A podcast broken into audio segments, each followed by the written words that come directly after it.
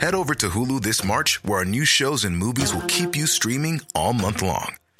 Catch the award winning movie Poor Things, starring Emma Stone, Mark Ruffalo, and Willem Dafoe. Check out the new documentary, Freaknik The Wildest Party Never Told, about the iconic Atlanta Street Party. And don't miss FX's Shogun, a reimagining of the epic tale, starring Anna Sawai. So, what are you waiting for? Go stream something new on Hulu. Hey, I'm Ryan Reynolds. Recently, I asked Mint Mobile's legal team if big wireless companies are allowed to raise prices due to inflation. They said yes. And then when I asked if raising prices technically violates those onerous two year contracts, they said, What the f are you talking about, you insane Hollywood ass?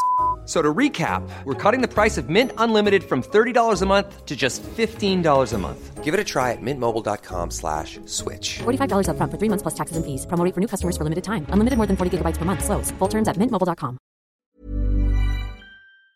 Assurance auto, habitation ou véhicule de loisirs, vous pouvez économiser en moyenne 425 Appelez dès aujourd'hui Assurance Rabi et Bernard, agence en assurance de dommages affiliée à la capitale Assurance Générale. 88 839 42 42. CJMD 96.9. Aimez-nous sur Facebook, CJMD 96.9. La radio de Lévis. Zombie up, let them see the full drip. Boy, you ain't, no, you ain't, all the way, no, you ain't got it. 50 clip poppin', leave him slumped in the cockpit. He pull his mosh pit. All this drip be flooding on the floor, you gotta mop it. Niggas ain't just coming,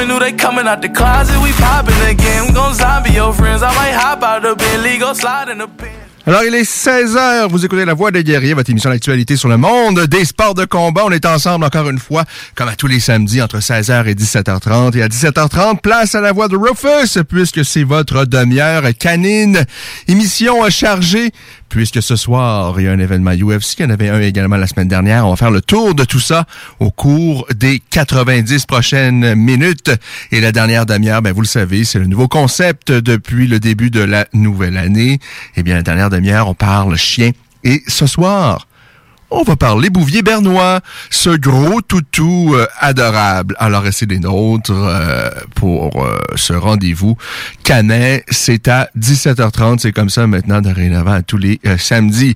Mais entre 16 et 17h30, c'est donc le sport de combat. On va parler avec Kenny Victor Cherry un peu plus tard dans l'émission. L'homme qui nous parle boxe, qui va être en action d'ailleurs lui-même, parce que oui, il est analyste, c'est un enseignant également au cégep, un passionné de boxe, mais il est également lui-même un boxeur. Il, euh, à moins que je ne me trompe, il sera en action dans les prochaines semaines à Québec.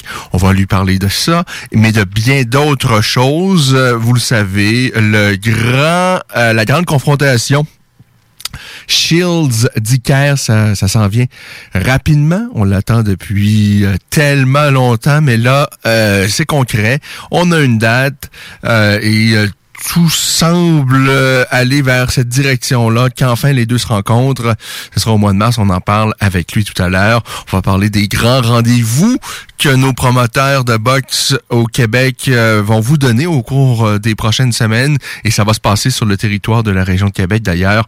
Alors, restez des nôtres. On parle boxe tout à l'heure avec Kenny Victor Cherry. Et là, on va s'attarder à l'événement UFC qui euh, se déroule aujourd'hui, mais on va également parler de l'événement UFC qui s'est passé la semaine dernière parce qu'il s'est passé des choses vraiment intéressantes, euh, notoires, dont euh, il faut absolument revenir euh, sur euh, le sujet. Mais avant, euh, un petit retour sur l'émission de la semaine passée. Vraiment une belle rencontre euh, que notre rencontre, en tous les cas, euh, de mon côté. J'espère que vous avez apprécié également. Mais la rencontre avec le Français Michael Lebout, euh, vraiment quelqu'un qui, qui a combattu sur... tellement de plateaux à l'UFC, mais d'autres organisations, des grandes, des moins grandes, des petites, des un peu bidons également. Euh, vraiment qui a tellement d'expérience, qui a vu tellement de choses. Et qui là, il est plus en, en bout de piste, il est lucide, il en est conscient. Mais vraiment, une belle rencontre. Si vous avez manqué ce moment-là, eh bien, je vous rappelle que toutes les, émissions de La Voix des Guerriers, et d'ailleurs toutes les émissions de la programmation de ces JMD, vous pouvez retrouver ça sur le site Internet de la station.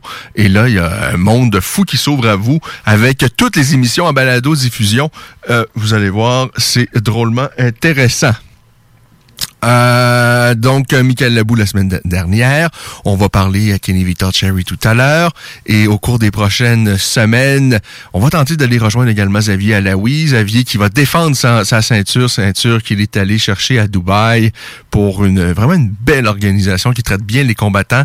Et euh, on lui a parlé avant qu'il ait cherché cette ceinture-là. Et bien là, elle est autour de sa taille. Alors, on espère pouvoir lui parler au cours des prochaines semaines. La semaine dernière, il y avait un petit bijou qui s'est déroulé dans la cage de l'UFC. Je ne sais pas si vous avez vu ce combat. Si vous ne l'avez pas vu, il est euh, grand temps que vous retrouvez parce que vraiment, ça a été euh, c'est un combat tout à fait extraordinaire. Et c'était pas nécessairement le combat qu'on attendait, euh, le, le, le, le, gros combat sur la carte principale.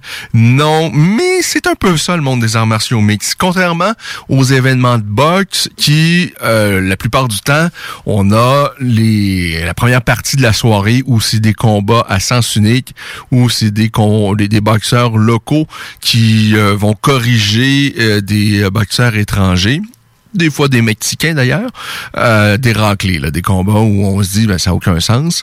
Euh, dans un événement dans martiaux mixte, en tous les cas à l'UFC, c'est que euh, la plupart du temps, on trouve vraiment de vraies perles, des petits bijoux en cartes préliminaires. Eh bien, c'était absolument le cas la semaine dernière, alors qu'un génie du jiu-jitsu brésilien, un gars qui a gagné euh, plusieurs compétitions, mais des grandes compétitions, un multiple champion du monde de jiu brésilien. Alors quelqu'un qui est absolument à l'aise lorsqu'il amène le combat au sol et à partir de là, ben, il tente de vous étrangler, de vous euh, faire une clé de bras et autres soumissions. Ça, c'est son monde Rodolfo Vieira. C'est sa force. Euh, le, gars, vraiment, là, c'est un pratiquant de jiu brésilien décoré. Euh, et là, ben, il saute dans le monde des arts martiaux mix. Ça va très bien pour lui. On récolte des victoires. On va chercher évidemment des euh, soumissions parce que c'est sa spécialité.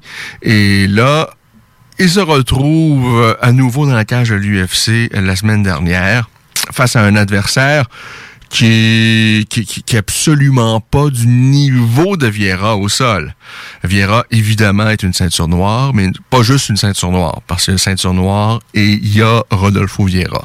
C'est-à-dire, c'est une vraie ceinture noire, mais de compétition, de l'élite euh, qui a été euh, champion du monde, mais dans de vraies grosses compétitions. Il se retrouve face à un adversaire fort sympathique. On n'y enlève absolument rien.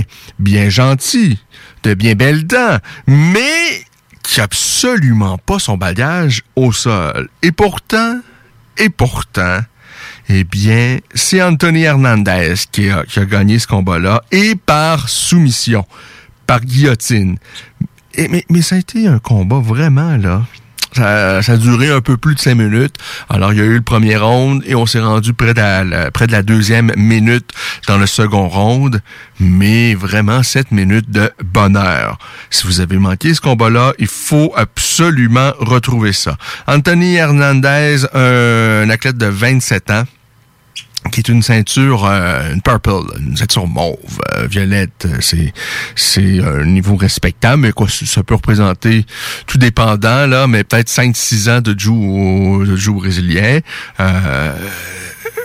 mais c'est peut-être seulement qu'une purple, mais il y a du niveau. Il y a du niveau parce que non seulement, il, oui, il a gagné par guillotine, mais ça aurait très bien pu être, après qu'il ait euh, corrigé Vieira debout, bon, ça a été un peu le cas, mais avant qu'il puisse vraiment s'exprimer debout, il y a une phase au sol où je suis convaincu que les hommes de coin de Hernandez c'est, euh, pensaient que c'était terminé et que les hommes de coin de Vieira, eux, commençaient déjà à s'imaginer mais qui pourrait être la prochaine victime de leur poulain? Eh ben non. Eh ben non, tout le monde s'est trompé parce que Hernandez était détendu. Il s'est fait... Euh, euh, Vieira s'est retrouvé sur lui au sol, euh, traversé sa garde, a tenté quelques soumissions, s'est retrouvé dans le dos. Mais ce qui m'a épaté, ce que j'ai trouvé admirable d'Hernandez, c'est qu'il a, il est demeuré détendu. Il n'a pas paniqué et il a fait les belles choses. Oui, il a démontré que c'était un fichu guerrier parce que de, de, sortir d'impasse face à un, un, prodige au sol comme Vieira, euh, ça prend évidemment de la technique, mais ça prend également du cœur au ventre. Et c'est ce qu'il a démontré Hernandez. Euh, il est sorti de toutes les tentatives de soumission que son adversaire lui proposait. Et une fois sorti, ben, il s'est relevé. Et puis, ben, lorsqu'ils se sont relevés, Vieira était vraiment euh, au bout de ses ressources. Il semblait vraiment exténué. Ça, je dois dire que j'ai été surpris parce que on parle vraiment d'un multiple champion du monde de jiu brésilien qui a euh, l'habitude de se retrouver évidemment euh, au sol à tenter des soumissions parce que au sol, on s'entend là dans les premières minutes de ce combat-là parce qu'il a aisément amené le combat au sol dans un premier temps et par la suite, bien évidemment, il y a il a dominé son adversaire là. Euh, et on aurait pu s'imaginer que ben, ça allait être un, jeu d'enfant et et qu'il allait vraiment contrôler là et que c'est Hernandez qui allait paniquer et être à bout de souffle euh, très rapidement. Mais non, c'est le contraire qui est arrivé. Hernandez, même s'il était en grande difficulté au sol, il a fait les choses comme il fallait euh, pour se sortir d'impasse et il a gardé son sang-froid. Et Vieira, ben, manifestement, c'était un peu moins le cas parce que lorsque Hernandez a réussi à se sortir de tout ça et à se relever, Vieira, on le sentait exténué, les bras morts. Et là, Hernandez, ben, s'est amusé debout à ses dépens lui a lancé beaucoup de volume. Là. Oh oui! Ça venait de tous les côtés. Vieira a tout encaissé ça. Puis je vous dis, là, Vieira, euh, si son but c'était de bloquer tous les coups, euh, il a réussi. Mais on s'entend, c'est pas le but. Le but, c'est jamais de bloquer les coups avec ton museau. C'est de te tasser, c'est de les esquiver, c'est de les bloquer. Mais il a à peu près pas réussi parce que vraiment, là, il était exténué. Alors Hernandez l'a euh, manipulé debout, là, oui avec lui. Et au deuxième engagement, ben, a réussi à lui passer une virulente guillotine. Et c'est pas sa première victoire par guillotine, je pense que c'est sa cinquième victoire par guillotine en carrière. Alors Hernandez, il a été brillant. Anthony Hernandez la semaine dernière, qui a donc vaincu le multiple champion du monde de jiu brésilien Rodolfo Vieira. Euh, ça, ça a surpris bien des gens. Rodolfo Vieira, qui euh, jusqu'à maintenant, ben, ça allait très bien sa carrière en arts martiaux mixte. Euh, lui, après avoir vraiment euh, été, avoir vraiment une carrière très fructueuse en grappling, son sa conversion en arts martiaux mixte se déroulait quand même plutôt bien. il était invaincu, sept victoires, dont six acquises par soumission. L'autre également, il avait acquise cette victoire-là avant la limite. Et là, il se retrouve face à Anthony Hernandez, qui est pas nécessairement, euh, euh, qui est pas un combattant dans le top 10 de sa catégorie, loin de là. Mais Hernandez a été vraiment impressionnant. Il est allé chercher la, victoire par guillotine au dépens d'une ceinture noire décorée en jiu brésilien. Vraiment un haut fait d'armes et un super superbe combat. Ça, c'était à l'UFC 258 qui s'est déroulé la semaine dernière. Euh, évidemment, il faut parler également du combat principal. Kamaru Usman défendait sa ceinture face à Gilbert Burns euh, et Burns a ébranlé rapidement le champion en début de combat, vraiment avec beaucoup de puissance, tous les coups, tous les coups de poing qu'il décochait, c'était pour mettre un terme au combat. Il y en a un vraiment qui a ébranlé lourdement euh, Ousmane, mais Ousmane a été euh, intelligent, a réussi à garder le cap et à prendre un peu le dessus en, fin de première ronde. Mais bon, évidemment, c'est euh, sans équivoque Burn qui a gagné le premier euh, le premier round.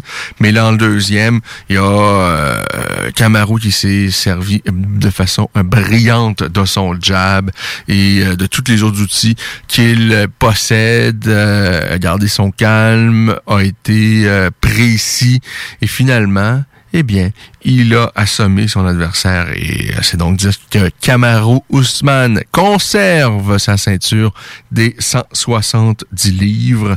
Défaite de Gilbert Burns au euh, deuxième round par TKO. L'arbitre a, donc dû s'interposer. Un autre petit bijou, Alexa Grasso affrontait Macy Bar- Barber, qui, elle, euh, on parle beaucoup, beaucoup d'elle depuis, je dirais, peut-être deux ans. Et sincèrement, je comprenais pas vraiment pourquoi. C'est toute jeune femme qui a l'air bien sympathique, euh, mais qui, je, je, je, je voyais pas en quoi elle était euh, si extraordinaire que ça, mais elle m'a épaté la semaine dernière. Bien qu'elle ait perdu pour la deuxième fois, et bien que ce soit sa deuxième défaite euh, consécutive, parce qu'elle avait perdu son précédent combat face à Roxanne Modafferi qui elle a l'air d'une madame absolument charmante, Roxanne Modafferi. Moi, j'ai souvent dit qu'elle gagnerait jamais un fichu combat à l'UFC euh, parce que euh, dans un premier temps, je pense pas qu'elle avait à, cette époque-là le conditionnement physique nécessaire. Je la trouvais un peu soft, mais euh, euh, elle a fait quand même de belles choses et Modafferi a donc été la première à battre Macy Barber. Euh, et euh, donc, Barber s'est incliné. Ça, c'était en 2020, ou en, début d'année 2020. Euh, s'était blessé à, cette euh, occasion-là au genou. C'est ce qui explique, j'imagine, en partie euh, son absence, parce qu'elle est revenue, quoi, un, bon, 13 mois plus tard. Et elle perd à nouveau face à Alexa Grasso, mais j'ai aimé sa performance. Ça a été un beau combat. Euh, Barber a, a perdu les deux premiers engagements que Grasso était plus précise. Euh, elle a esquivé les, les salves de son adversaire. Elle a été, elle a brillé en contre-attaque. Mais Barber a continué de travailler du début à la fin. Et sachant qu'elle était derrière après deux rondes, elle a absolument tout au troisième. Et ça, il faut avoir du respect pour ça parce qu'elle a jamais abandonné. Elle aurait très bien pu dire, bon, j'ai, euh, je pense qu'elle a 22 ou 23, elle a 22 ans. Elle aurait très bien pu dire, bon, regarde, c'est terminé pour moi, je vais perdre ce combat-là. Alors, euh, on prendra pas de risque euh, pour rien. Euh, je vais retourner bredouille chez moi. On retourne à la table à dessin, puis ben, la prochaine fois, ça ira mieux. Mais non, ça n'a pas été du tout ça. Son état d'esprit, elle a tout pour aller chercher la victoire. Et elle a euh, effectivement gagné le troisième round, mais c'était malheureusement trop tard pour elle. Mais vraiment un beau combat. Et euh, j'ai hâte de revoir Macy Barber au cours des euh, prochaines années. Elle n'a que 22 ans. Euh, euh, elle doit peaufiner bien les choses. Mais il y a un vrai potentiel, je pense, chez elle. Et vraiment, elle a également une belle personnalité. Euh, ceci étant dit, ben, il faut lever notre chapeau également à Alexa Grasso qui a été précise debout. Vraiment, elle a été très bonne. Et elle euh, non plus, n'est pas très vieille. Elle a que 27 ans. Alors, euh, bon, c'est pas mal ça pour la carte de la semaine dernière. On peut également rajouter que Calvin Gastelum a battu Yann Anish par décision unanime. Ricky Simon, lui, a défait Brian Kelleher. Euh, et autre chose euh, à noter, bon, le frère de Douglas Lima, qui est le champion euh, du Bellator, son frère, qui est Diego Lima, a perdu par décision unanime. Lui, ça va un peu moins bien que son, que son frère. Diego, Diego amasse sa, sa part de défaite. Euh, quoi qu'il il avait gagné ses trois derniers combats à l'UFC euh, après avoir perdu ses trois précédents. Alors il alterne un peu euh, comme ça, mais là bon, il a euh, perdu face à Belal Mohamed, n'est-ce pas? Alors ça c'était pour le UFC 258, pas la carte du siècle. On va se le dire. Moi, je sais pas pourquoi ça, ça, m'allumait pas tant cette rencontre entre Gilbert Byrne et euh, Kamaru Usman, deux anciens partenaires d'entraînement. Euh, par contre, ça a été quand même un combat intéressant. Euh, mais le reste de la carte, oui, il y avait vraiment, comme je l'ai mentionné tout à l'heure, des petites perles, des choses intéressantes, mais c'était pas la grosse, grosse euh, comme euh, d'autres qui vont s'en venir au cours des euh, prochaines semaines. Alors ça, c'était le samedi dernier. Je rappelle que l'UFC de retour donc en Amérique. Alors ça se passe à Las Vegas, au UFC Apex, au siège social de la plus prestigieuse organisation d'arts martiaux mixtes au monde. Ce soir, c'est le UFC Fight Night. Je sais plus trop lequel, là. On est rendu très loin. UFC Fight Night 185, imaginez-vous donc. Et c'est Curtis Blades et Derek Lewis, deux gros garçons qui se sont donné un rendez-vous pour votre plus grand plaisir. Euh, on a vraiment deux gars qui sont complètement opposés l'un à l'autre, c'est-à-dire Derek Lewis qui, lui, euh, son âme, c'est de frapper comme une mule. Alors lui, il frappe pour défoncer, euh, pas un gros cardio.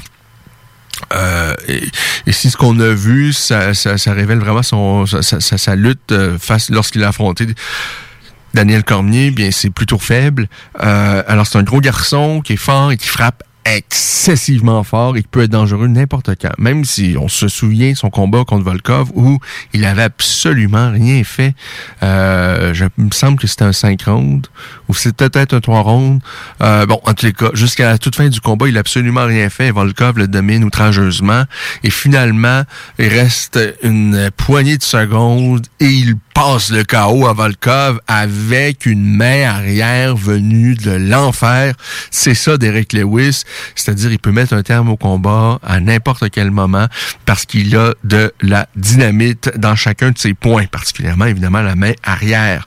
Dans le cas de Curtis Blade, c'est quelqu'un qui peut mettre beaucoup, beaucoup de pression. Un excellent lutteur. Quelqu'un qui a un gros cardio, qui amène du volume. Euh, lui, c'est pas dans son intérêt de s'installer au centre de la cage, de planter ses, pieds, puis de voir c'est qui qui frappe le plus fort. Parce qu'il va euh, probablement arriver deuxième s'il fait ça ce soir. Par contre, euh, s'il est capable de mettre de, la pression, ça se peut que rapidement, euh, Derek Lewis cherche son souffle. Ça risque d'être compliqué pour Derek Lewis ce soir. Alors, si tout va bien, Curtis Blades va battre Derek Lewis ce soir, mais il y a toujours cette possibilité-là que Lewis lui mette le, lui porte les jointures sur le menton. Et là, à ce moment-là, ça peut se terminer n'importe quand. Alors, un combat intéressant ce soir. Et dans un autre combat d'un gros garçon, il y a Alexei Olenik. Et je l'aime, celui-là. Euh, pas un jeune homme, 43 hein, ans. Alors, lui, il est euh, fort certainement sur ses derniers milles. Euh, il est arrivé à l'UFC sur le tard. Ça veut pas dire que euh, il combattait pas avant, loin de là. C'est un gars qui a quoi, une, plus de 70 combats, là, je pense. Alors, c'est beaucoup de bagages. Et juste en nombre de soumissions, il a 40 quelque chose victoire par soumission. Je me souviens plus du nombre exact. Et euh, juste à, l'UFC, il a passé quelques Ezekiel Choke que euh, sans dire que c'est impossible, ben, il démontre que euh, non, c'est pas le cas, là. Mais c'est difficile à faire en arts martiaux mixtes. Euh, évidemment, ça se fait très bien au sol, avec le, le, le gi, l'espèce de kimono que les pratiquants ont. Euh, pour étrangler un adversaire, ça va très bien faire le Ezekiel Choke, mais sans ça, c'est un peu plus compliqué. Eh bien, lui, c'est l'une de, de, de, ses cartes de visite. Il est vraiment dangereux au, au, sol. debout, debout, c'est pas tout à fait ça. En fait, c'est loin d'être ça. Mais vraiment, euh, au sol, il a du génie, Alexei euh, Olenik. Alors ça, ça va être drôlement intéressant. Alexei Olenik, donc, dans la cage ce soir. Il y a un autre combat de poids lourd sur la carte principale avec un autre vétéran, un vieux de la vieille, un ancien champion de l'UFC, Andrei Arlovski, qui affronte Tom Aspinall. Avait affronté, euh, euh, avait affronté le français euh, sur la Fight Island là, de Dubaï mois. On avait parlé d'ailleurs à Alan Bodo, euh, je pense que c'était la semaine précédente le combat, et, Bodo avait perdu finalement. Alors Thomas Penal, le poids affronte Andrei Arlovski. Arlovski qui en est rendu à 42 ans, lui. Euh, il a été champion à l'UFC lors de son premier séjour avec l'organisation. Il a euh, par la suite combattu dans d'autres grandes organisations avant de revenir à l'UFC. Et ça fait déjà plusieurs années, et je me souviens d'avoir dit une, une, connerie, une sottise à cette époque-là, lorsqu'il est revenu à l'UFC. J'avais dit ben, ce gars-là gagnera jamais un combat à l'UFC. jamais plus de combat à l'UFC, parce qu'il avait gagné quand même une coupe avant. Mais euh, à son retour, euh, je pensais que non, c'était beaucoup trop tard, il n'y avait plus de menton. Pas vraiment... Quand t'as plus de menton, tu le retrouves pas. Euh, mais il réussit. Ça tient la route. Ce garçon-là, d'ailleurs, est sur une séquence de deux victoires. Il a battu Philip Lenz, l'ancien champion de la PFL. Ça, c'était le 13 mai 2020. Euh, au mois de novembre dernier, il a battu le Canadien Tanner Bowser euh, par décision dans les deux cas. Et là, il revient à nouveau euh, ce soir. Andrei Arlovski qui a 30 victoires pour 19 revers. mais il affronte les meilleurs poids lourds depuis plus d'une décennie là, dans à peu près toutes, les, organisations euh, les grandes organisations qui ont passé. Il y a un Québécois également en action. Ayman Zabi face à, Draco Rodriguez. Les deux ont sensiblement la même fiche, mais Rodriguez n'a pas respecté le poids à la pesée hier de beaucoup, là, de 5-6 livres. Il doit d'ailleurs mettre 30% de sa bourse au Québécois Ayman Zabi quelle ne fut pas euh, ma surprise, ma déception, ma frustration de voir pas un mot sur Eman Zahabi dans nos euh, médias de masse, euh, nos gros médias au Québec. On n'a pas parlé d'Eman Zahabi. Ah, c'est embarrassant tout ça. C'est un Québécois hein, euh, qui parle très bien d'ailleurs français, mais même s'il parle pas français, il y a les Québécois qui parlent pas français, mais ça demeure des Québécois. Mais c'est un Québécois bien de chez nous et c'est une tête de MMA. Je vous dis, Ayman Zabi, j'ai eu euh, il y a bien des années, à l'époque que je couvrais les événements amateurs un peu partout au, Québec, euh, euh, et, je me souviens d'avoir vu Ayman qui, lui, me connaît absolument pas, m'a jamais vu. je lui ai parlé deux, trois fois en entrevue, mais physiquement, il sait absolument pas quoi j'en ressemble, mais il me connaît pas. Et, et je me souviens, c'était quand même plusieurs minutes avant le début du gala amateur, et je le voyais, avec un enfant euh, qui était pas euh, qui était pas son enfant, qui était pas un enfant de la famille, qui était pas euh, c'est un enfant qui, qui, était là. Je me souviens pas pourquoi, mais qui s'amusait et Ayman jouait avec lui. Tu vraiment, ça a l'air d'être un bon gars, Ayman Zabi, et c'est une tête de un gars qui connaît ça, c'est le frère évidemment de Firaz, le grand Manitou du Tristar, qui est l'une des grandes écoles au monde dans le monde des arts martiaux mixtes. Euh, son Eman Firaz qui est considéré comme un des grands coachs au monde, euh, qui est à Montréal, qui est le coach évidemment notamment de Georges Saint-Pierre, mais de euh, autres, plusieurs autres combattants et de l'UFC et de d'autres grandes organisations. Et Ayman, ça fait des années qu'il est dans le coin de, parfois de combattants euh, euh, et, parfois dans des combats vraiment de grande, grande euh, envergure. C'est vraiment un gars qui connaît la game, un gars qui est intelligent d'abord dans un premier temps, euh, et qui, connaît le MMA. Vraiment une tête de MMA. Il y a un gars qui s'exprime très bien. Alors, je m'explique mal pourquoi nos médias n'ont pas parlé de Firaz Zabi, euh, de, de, de, de Ayman qui combattait donc ce soir. Vraiment, c'est un gars qui est talentueux. Euh, mais bon, en l'UFC, vous le savez, il n'y en a pas de combat facile. Je sais pas que euh, il va gagner son combat ce soir et qu'il va gagner les dix prochains autres, qu'il va être le champion à l'UFC pendant les euh, la prochaine décennie. Euh, mais c'est un gars qui a un vrai potentiel, un gars qui est talentueux, un gars qui s'exprime très, très bien. Là, je m'explique mal pourquoi nos médias ne parlent pas de Ayman Zabi alors qu'on parle d'à peu près tous nos les autres boxeurs sans rien enlever. tant mieux si on parle d'eux, mais je comprends pas pourquoi on parle euh, qu'on n'a pas parlé d'Ayman Zabi. Euh, pourquoi? On parle si peu dans martiaux mixtes. Euh, c'est le cas l'occasion pour Charles Jourdain, pour Marc-André euh, Barriot, un peu pour Olivier Aubin-Mercier. Est-ce que c'est parce que euh, son nom c'est Zahabi? Je sais pas, je j'arrive pas à m'expliquer.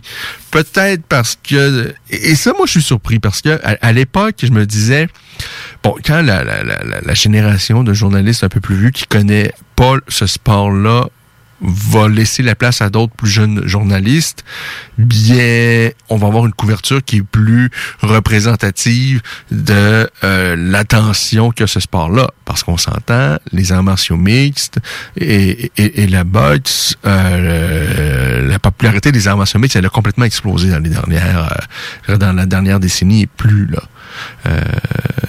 mais la couverture au Québec n'a pas suivi Et en même temps, il ben, faut dire que on a, les gens c'est plus nécessairement leur source d'information, c'est peut-être plus non plus les euh, médias tels qu'on connaît, les euh, journal de Montréal, la presse et tout ça.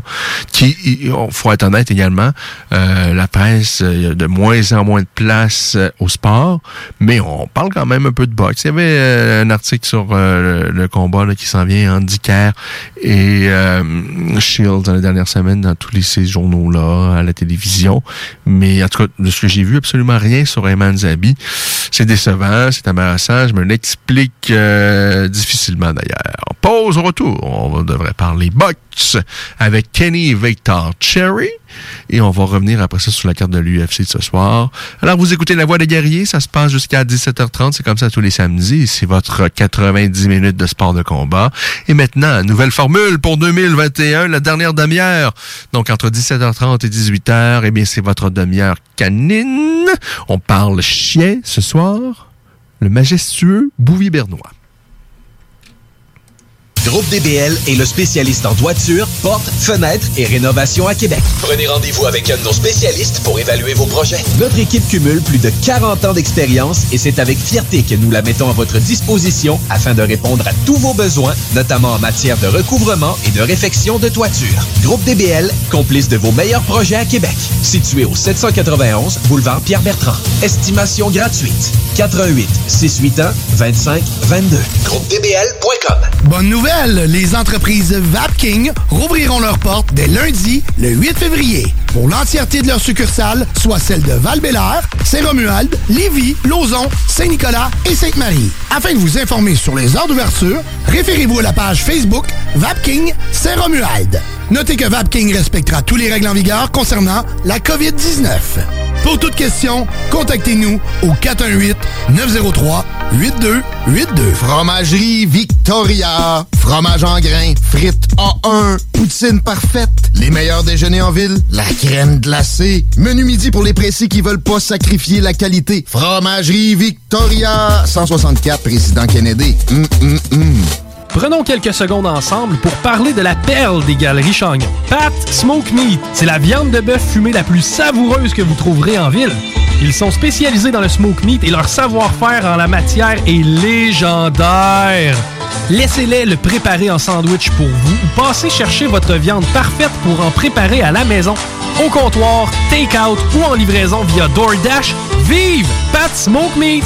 Vous êtes courtier ou investisseur immobilier? Suivez la formation en ligne de Capé Formation d'affaires et accédez dès maintenant à des formations professionnelles, des études de cas, des quiz, des événements, des ateliers et au chiffrier le plus performant du marché. Un programme pour propulser votre carrière d'investisseur immobilier, que vous soyez débutant ou avancé. Accrédité par l'OACIQ jusqu'à 23 UFC. Consultez les offres à durée limitée sur kpmaffaires.com.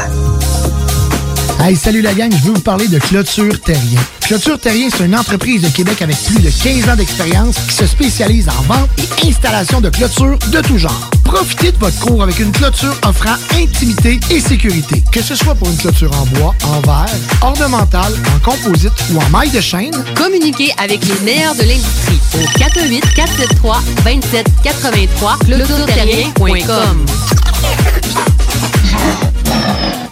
Cet hiver, t'as pas envie de te geler à déneiger ta toiture? Contacte dès maintenant Ultime Déneigement. En tant que chef de file dans l'industrie de l'aménagement paysager et du terrassement, nous avons bâti une clientèle fidèle, ce qui nous a permis de mettre en place des services complémentaires comme déneigement de toitures résidentielles et commerciales. Afin de répondre aux besoins de nos clients pour le déneigement de leur toiture, nous nous déplaçons aussi bien à Québec qu'à Lévis. Notre mission est de vous offrir un travail de grande qualité et un service exceptionnel tout en étant sécuritaire et concurrentiel. Visite le ultimedéneigement.com pour plus plus d'informations. Groupe DBL est le spécialiste en toiture, portes, fenêtres et rénovation à Québec. Prenez rendez-vous avec un de nos spécialistes pour évaluer vos projets. Notre équipe cumule plus de 40 ans d'expérience et c'est avec fierté que nous la mettons à votre disposition afin de répondre à tous vos besoins, notamment en matière de recouvrement et de réfection de toiture. Groupe DBL, complice de vos meilleurs projets à Québec. Situé au 791 boulevard Pierre-Bertrand. Estimation gratuite. 88 681 25 22. GroupeDBL.com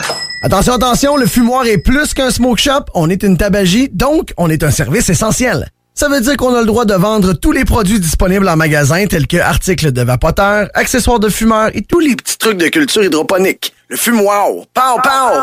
On vous attend du lundi au vendredi entre 9h et 19h30 et du samedi au dimanche entre 9h et 17h. Suivez-nous sur Instagram, le fumoir Barantou Smoke Shop. On est voisins de la SQDC. De l'attitude, du brassage, du niaisage, Du vice. de l'info, du débat, des blagues, du sérieux. Le talk à CGMD. Incomparable. Et c'est également des sports de combat. Et on poursuit cette aventure. On parle boxe cette fois-ci avec euh, Kenny Victor Cherry pour euh, les prochaines minutes. Bien des choses à dire. La dernière fois qu'on s'est parlé, Kenny nous a dit oh, regardez, il y a peut-être un événement de boxe qui va se dérouler là euh, à Québec. Euh, bon, on savait que le groupe euh, de Yvon Michel s'en venait, mais il nous a parlé de Camille et Stéphane et sa petite troupe euh, de tigres qui euh, probablement débar allait débarquer euh, au centre Vidéotron et que David Lemieux pourrait faire les frais de la finale. Eh bien, on est quoi, je pense, deux semaines plus tard et tout ça s'est concrétisé. Bien des choses à discuter. Tout d'abord, ben, salutations, Kenny. Bonjour, ça va bien? Ben, ça va très bien.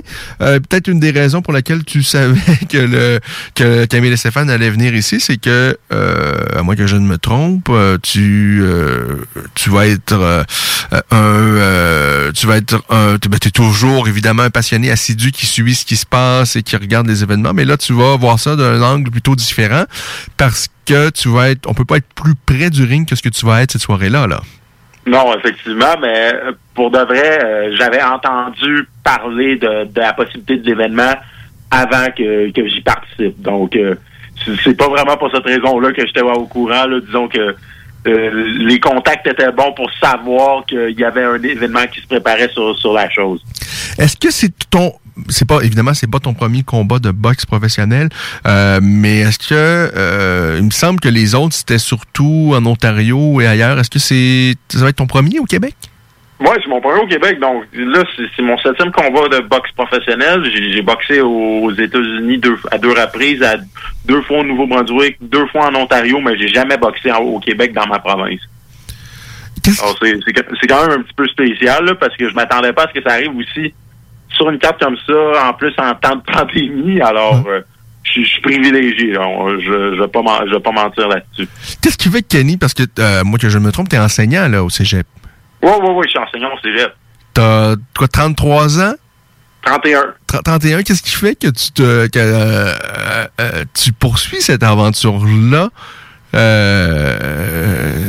c'est euh, moi je, trouve ça beau de voir euh, quelqu'un qui, parce souvent on a l'impression que les que, que les boxeurs ou les combattants d'arts martiaux mixtes euh, plusieurs pensent parce qu'ils peuvent absolument rien faire d'autre dans la vie là ce qui est pas ton cas euh, enseignant au cégep et tout ça. Puis euh, maintenant il y a bien d'autres euh, athlètes les boxeurs et euh, les combattants d'arts martiaux mixtes également qui euh, font bien d'autres choses et que c'est absolument pas leur seule avenue.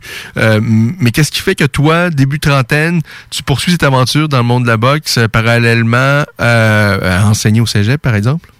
Ben, moi, je te dirais, écoute, moi, je suis un passionné depuis mon enfance de sport de combat, particulièrement de boxe. Je veux dire, ça fait peut-être 11, 12 ans que je m'entraîne en boxe. Puis, honnêtement, c'est quelque chose qui fait partie intégrante de ma, euh, vie. Alors, pourquoi pas continuer jusqu'à temps que je ne sois plus capable? Je me dis que, tu l'as dit aussi, là, je veux dire, j'enseigne au, j'enseigne au cégep, je pense que je suis conscient de mes limites.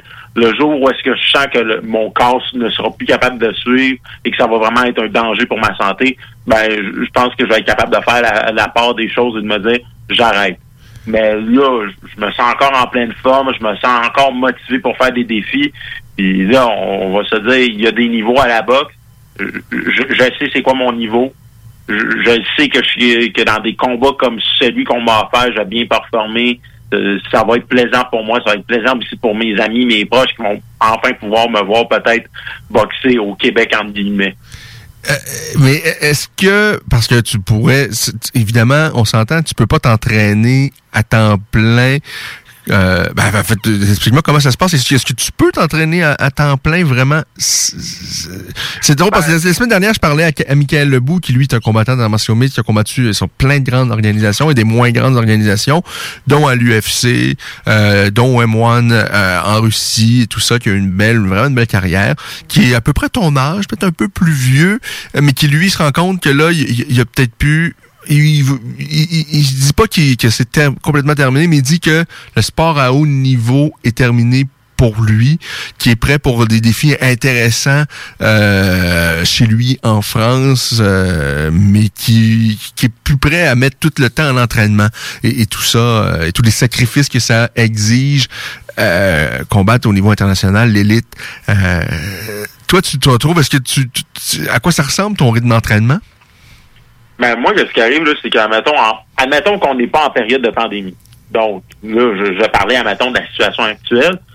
J'ai l'occasion de m'entraîner cinq fois par semaine euh, dans un gym de boxe, de boxe et j'ai j'ai l'occasion de faire deux séances de conditionnement physique avec mon préparateur physique. Puis c'est sans compter que au moins une à deux fois par semaine, vu que j'ai accès à la, à la salle de conditionnement physique du cégep, je, je peux aller m'entraîner en conditionnement physique euh, euh, euh, juste pour moi. Donc, il y a, il y a cette réalité que j'ai j'ai pas choisi cet emploi-là pour, comment je pourrais dire, pour le fait que je puisse continuer à m'entraîner. Mais je dirais que le fait de poursuivre ma, ma passion au niveau euh, ma passion professionnelle comme enseignant me permet quand même d'être très flexible, puis ça permet de m'entraîner, puis de, de tout simplement de poursuivre, de, de poursuivre ma carrière de boxe.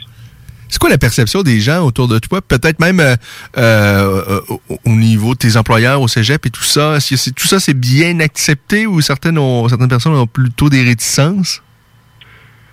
Moi, je, moi, je te dirais que, admettons, au niveau de, de mes collègues, il n'y a pas vraiment de, comment je pourrais dire, euh, de, de préjugés par rapport à ça, parce que je fais bien mon travail, euh, mes, mes, étudiants m'aiment, et je suis quand même compétent dans qu'est-ce que je fais. Donc, ça, ça aide beaucoup. C'est sûr qu'évidemment, il y aura le, cliché, puis ça, ça, ne va pas seulement pour moi, là, ça va aller pour n'importe quel combattant en arts martiaux mixtes, en Muay Thai, en kickboxing, en boxe c'est sûr qu'à mettons, tu vas, je vais avoir des proches comme mettons ma mère qui, même si ça fait 12 ans que je fais ça, même aujourd'hui, à, ent- à entendre parler du fait que je fais encore des sports de combat à un certain niveau, ça va l'inquiéter. Mais la majorité des gens sont derrière moi, ils savent que tant que tant que je fais ça de manière intelligente, ben pourquoi pas. Qu'est-ce que tu retrouves dans un ring, dans un vrai combat, un combat professionnel, que tu retrouves pas ailleurs dans ta vie? Est-ce qu'il y a des sensations que tu as découvertes là, que tu n'avais jamais vécues avant et que tu n'arrives pas à vivre ailleurs que dans un combat, dans un ring? Ben, écoute, je, je, vais mettre, euh, mettons, boxe amateur puis boxe professionnel en même panier parce que c'est, un petit peu, un petit peu la même sensation. Mais il y a, y a toujours, y a toujours un petit peu là, ça, il y a pas tout le monde qui vit de la même manière, mais c'est la conscience de l'environnement. La conscience que peut-être ah, t'as peut-être 1000, t'as, t'as peut-être 1200 personnes, t'as peut-être 20 000 personnes qui se regardent, tu veux bien paraître, tu vas être sûr que tu veux pas te retrouver sur le, sur le cul, comme on dirait en bon québécois. Donc, il y a, cette perception de l'environnement autour de toi qui, qui, qui est pire qu'à, mettons, comme si tu allais faire un oral. Donc, euh, il y, a des gens, mettons, là, je prends mon exemple d'enseignant, j'ai des étudiants qui ont une peur bleue de faire un oral devant une classe. Ben, moi, je leur dis, imaginez ça, mais puissance 1000, quand tu t'en vas te battre, que ce soit dans un octogone ou dans un ring, et que la personne peut littéralement t'envoyer au tapis pour le compte de 10. Et ça va, ça va pas être agréable. Non, euh, effectivement. Puis, tu sais, c'est- possible. Il y a du monde qui craque euh, devant euh, l'exposé oral, puis il y a du monde qui peuvent craquer dans un dans un ou dans un combat. Moi, je me souviens, je me sais plus qui, euh, dans quel combat? Il me semble que euh, c'était dans un combat impliquant Lennox Lewis où son adversaire euh, a pleuré littéralement là, durant le combat. là. C'est contre Oliver McCall. Oui, oui, c'est ça. Oliver McCall qui avait battu Lennox Lewis. Lewis l'a tellement brisé dans la revanche qu'il s'est mis à pleurer. C'est ça, là, quand tu vois, quand tu te retrouves devant, bon, dans, dans leur cas, c'était évidemment des milliers, des milliers de, de spectateurs et téléspectateurs, euh, mais même ça, là, même si surtout euh, devant 200, 300, euh, là, ça va être un peu moins au centre Vidéotron en, en temps de, de, de pandémie. Je pense qu'on dit quoi, c'est peut-être euh, un peu plus d'une centaine de personnes qui vont être autorisées? J'ai pas, j'ai pas encore entendu les détails sur vraiment euh, combien de gens vont être autorisés. Euh, peu importe, il va y avoir du monde, là. Et, et même Je pense si- que logiquement, ça va être au moins 250 personnes là, Ok. euh, avec les règlements, mais ouais, effectivement, ça va quand même être un, un petit peu de gens. Et, rendu là, que ce soit 250 ou euh, c'est sûr que s'il y a 20 000, c'est ça t'amène, il y a- a certainement une atmosphère qui est différente. Mais qu'il y ait 200 personnes, des gens que tu connais pas, qui sont là, qui sont autour de toi et qui leur regard est fixé sur toi, euh, c'est une pression quand même ben, pour certains qui, qui- qui- qui les empêche de bien performer. Euh, et et d'autres, on dirait qu'au contraire, cette pression-là, ça les, euh, ça leur donne. Oui, c'est effectivement. Euh, donc, tu vas encore vivre cette expérience-là pour une première fois au Québec. Malheureusement, ben, ce sera pas devant euh, plusieurs spectateurs. Euh, pandémie oblige. Qu'est-ce que tu connais de ton adversaire, qui est Mathieu Duguay? Ben, en fait, euh, moi, pour la simple anecdote, là, quand j'ai commencé à enseigner au cégep, là, moi, mon premier contrat au cégep, c'était à Québec. Puis, pendant quelques mois, pendant peut-être un mois ou deux, qu'est-ce que je faisais, c'est que j'allais m'entraîner au gym Empire de, de François Duguay. Oui. Et euh, j'ai mis les gants une fois avec, Mathieu Duguay il y a environ cinq ans. Donc, honnêtement, il n'y a pas grand-chose que j'ai vu parce que c'est une séance de sparring il y a cinq ans. J'ai vu son j'ai vu son premier combat sur une carte de Tiger que, fa- euh, sur- je pense que c'est à Rimouski. C'était avec Simon Keane en finale. Et euh, c'est- quelqu'un qui c'est quelqu'un c'est un bon bagarreur, c'est quelqu'un qui, qui est tough, c'est quelqu'un qui s'en va à la guerre, c'est quelqu'un qui, qui est là pour donner un show. Donc euh, on s'attend à tout un spectacle pour ouvrir la soirée. Et c'est au centre Vidéotron. Tu sais, on- on- même si c'est dans des circonstances vraiment particulières, c'est ça, hein, c'est au centre Vidéotron. Évidemment, t'as jamais boxé dans un amphithéâtre de cette envergure-là, j'imagine? Non, c'est ça. Donc, moi, qu'est-ce que je me dis, c'est que je pense, je pense à certains de mes amis qui ont qui ont boxé, là, admettons, euh, des, des boxeurs québécois qui ont boxé au casino, boxé, admettons, au centre Pierre Charbonneau, quand même, des, des endroits qui ont une, un- une certaine signification avec la boxe. Mais moi, de me dire que j'arrive un petit peu de nulle part, j'ai jamais boxé au Québec comparativement à certains de mes amis, puis boum, t'ouvres la soirée au centre Vidéotron, même s'il y a personne, je suis comme, ben, c'est- quand même un souvenir inoubliable, là, je veux dire. Je fais, la, prom- je, ferais- je fais le premier combat de la soirée d'un ancien champion du monde en la personne de David Lemieux. Donc, euh, c'est quand même extraordinaire, un petit peu comme histoire, là, de, de mon point de vue. Euh, ça va être présenté euh, euh, sur Punching Grace ou à la télévision? Est-ce que tu- Qu'est-ce que tu en sais? Donc, qu'est-ce qui arrive, c'est que les cinq premiers combats de la soirée, donc soit moi, Brie Harling contre Erika Hernandez, Alexandre Gaumont contre Michael Miller, Oganessian contre Josh Wagner et Steve Glaggett versus Mathieu Germain 2, c'est sur Punching Grace. Les deux derniers combats de la soirée, David Lemieux et Simon King sont sur TVA Sport en direct à partir de 21h30. OK, alors euh, euh, intéressant, intéressant. Puis, mais j'imagine si tenté qu'un combat, euh, un des combats sur ben, le premier combat diffusé sur TVA Sport, qui fait vraiment pas long feu, ça se termine dans quelques secondes, ça se peut. Est-ce que tu penses qu'ils peuvent piger euh, dans si ce sera passé? Ben, en général, en, général TVA, euh, TV- TVA Sport, ça arrive des fois que quand, supposons, je sais pas, il y a un combat qui termine au premier round, ils vont piger, ils vont piger notamment peut-être dans les combats précédents de la soirée. C'est déjà arrivé. On ne sait pas s'ils vont le faire avec euh, leur programme de diffusion à cette heure-là, mais c'est- possible quand même. OK. Euh, tu nous as parlé de Steve Claggett et Mathieu Germain. C'est leur deuxième rendez-vous. Euh, bon, on- euh, il y avait une formule de tournoi qui avait été proposée. Euh, on a vu les combats de, de, de- de premier tour où Claggett, lui, a défait euh, David Théroux. Euh, Qu'est-ce qui se passe avec ce tournoi-là? Ça, ça fait. ça- Est-ce que le tournoi se poursuit? C'est un combat de ce tournoi-là ou euh, Ben, Ca- Camille avait con- confirmé en conférence de presse euh, cette semaine que ce combat-là fait partie encore du tournoi et que le tournoi continue comme prévu. Il s'agit juste de voir, je pense, de qu'est-ce que j'avais compris que que Yves Junior aurait peut-être une grosse opportunité à venir aux États-Unis. C'est, ça que j'avais bien compris en conférence de presse jeudi, peut-être. Mais il reste que le, con- euh, le tournoi en soi continue parce que on s'entend, puis l'argument de, de Camille et Stéphane est pertinent, c'est que au final, le gagnant rapporte quand même 50 000 plus peut-être deux ou trois euh, quelques ceintures mineures. Donc, euh, ça vaut quand même la peine de rester impliqué. Germain, lui, a été corrigé à son dernier combat face à Yves Ulysse. Euh, Claguette, lui, a gagné son combat euh, de mémoire. euh, il me semble que c'était assez aisément face à David Théroux.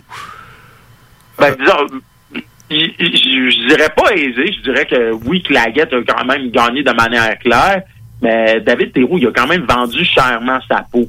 Donc, euh, de- moi, personnellement, là, de la, de la manière que je vois ce deuxième combat-là, je pense que Mathieu Germain il est en mission. Moi, du moins, c'est de la manière que je le perçois. Puis même en conférence de presse, moi, j'ai- vraiment eu l'impression Mathieu, il est prêt à faire son, son combat dès maintenant. Il a le couteau entre les dents. Et j'ai vrai, j'ai vraiment l'impression, j'ai vraiment l'impression que Germain va sortir une grosse performance le 17 avril du prochain. C'est ça qui est particulier parce que pour moi, c'est déjà un candidat à un combat de l'année 2021. C'est même pas la demi-finale de la carte. C'est Smoking versus Stan Sturmack. Donc, euh, en tout cas, honnêtement, là, peut-être ce gars-là, ce gars-là, s'abonner à Punching Grace pour 11 par mois, là, personnellement, si, si je boxais pas sa carte, je pense, je pense, je, je pense quand même que je vais le faire, là, juste pour avoir un souvenir. je, je pense que ça vaut vraiment la peine, là, parce qu'il y a beaucoup de duels qui sont équilibrés qui vont être excitants là, ce soir-là. Euh, ben ça, c'est une bonne nouvelle. Euh, euh, juste avant, euh, donc, il y a également, avant Claguette et Germain, c'est le combat de Oganessian? Et donc c'est supposé être Artem Oganessian contre Josh Wagner qui était venu au mois de novembre causer la surprise en battant Raphaël Courchain de Eye of Tiger. Et moi, c'est ça que je trouve impressionnant parce que l'histoire derrière Josh Wagner, pour de vrai, à date, c'est une histoire qui sort quasiment de film. Josh Wagner, c'était le membre de l'équipe canadienne euh, olympique avant Yves Junior à 141 livres. Donc, euh, jusqu'à, mettons, en 2010. En, deux- en, 2000 en 2013, il a décidé de passer chez les professionnels. Et là, en 2015, il a disparu de la carte après son sixième, après son sixième combat. Il revient cinq ans plus tard. Il bat un beau prospect dans Tiger, en Raphaël Courchain. Et là, subitement, il s'en vient se battre contre la perle, une des, une des perles de of Tiger qui est Artem Oganessian. Et on sait que Wagner va vendre chèrement sa peau. Il y a un style qui est difficile à boxer. Et Oganessian, c'est un, un diamant brut. hein. Donc, honnêtement, toute une job de matchmaking. Puis il faut féliciter Wagner parce que Wagner, tu, tu vois qu'il vient pour se battre. Tu vois qu'il est sérieux dans sa démarche de revenir dans le monde de la boxe et de vraiment accomplir qu'est-ce qu'il pense être en mesure d'accomplir. Ben ça, c'est une bonne nouvelle parce que je suis le premier à me plaindre quand je trouve que c'est des combats qui euh, se, dirigent pour être des boucheries. Là.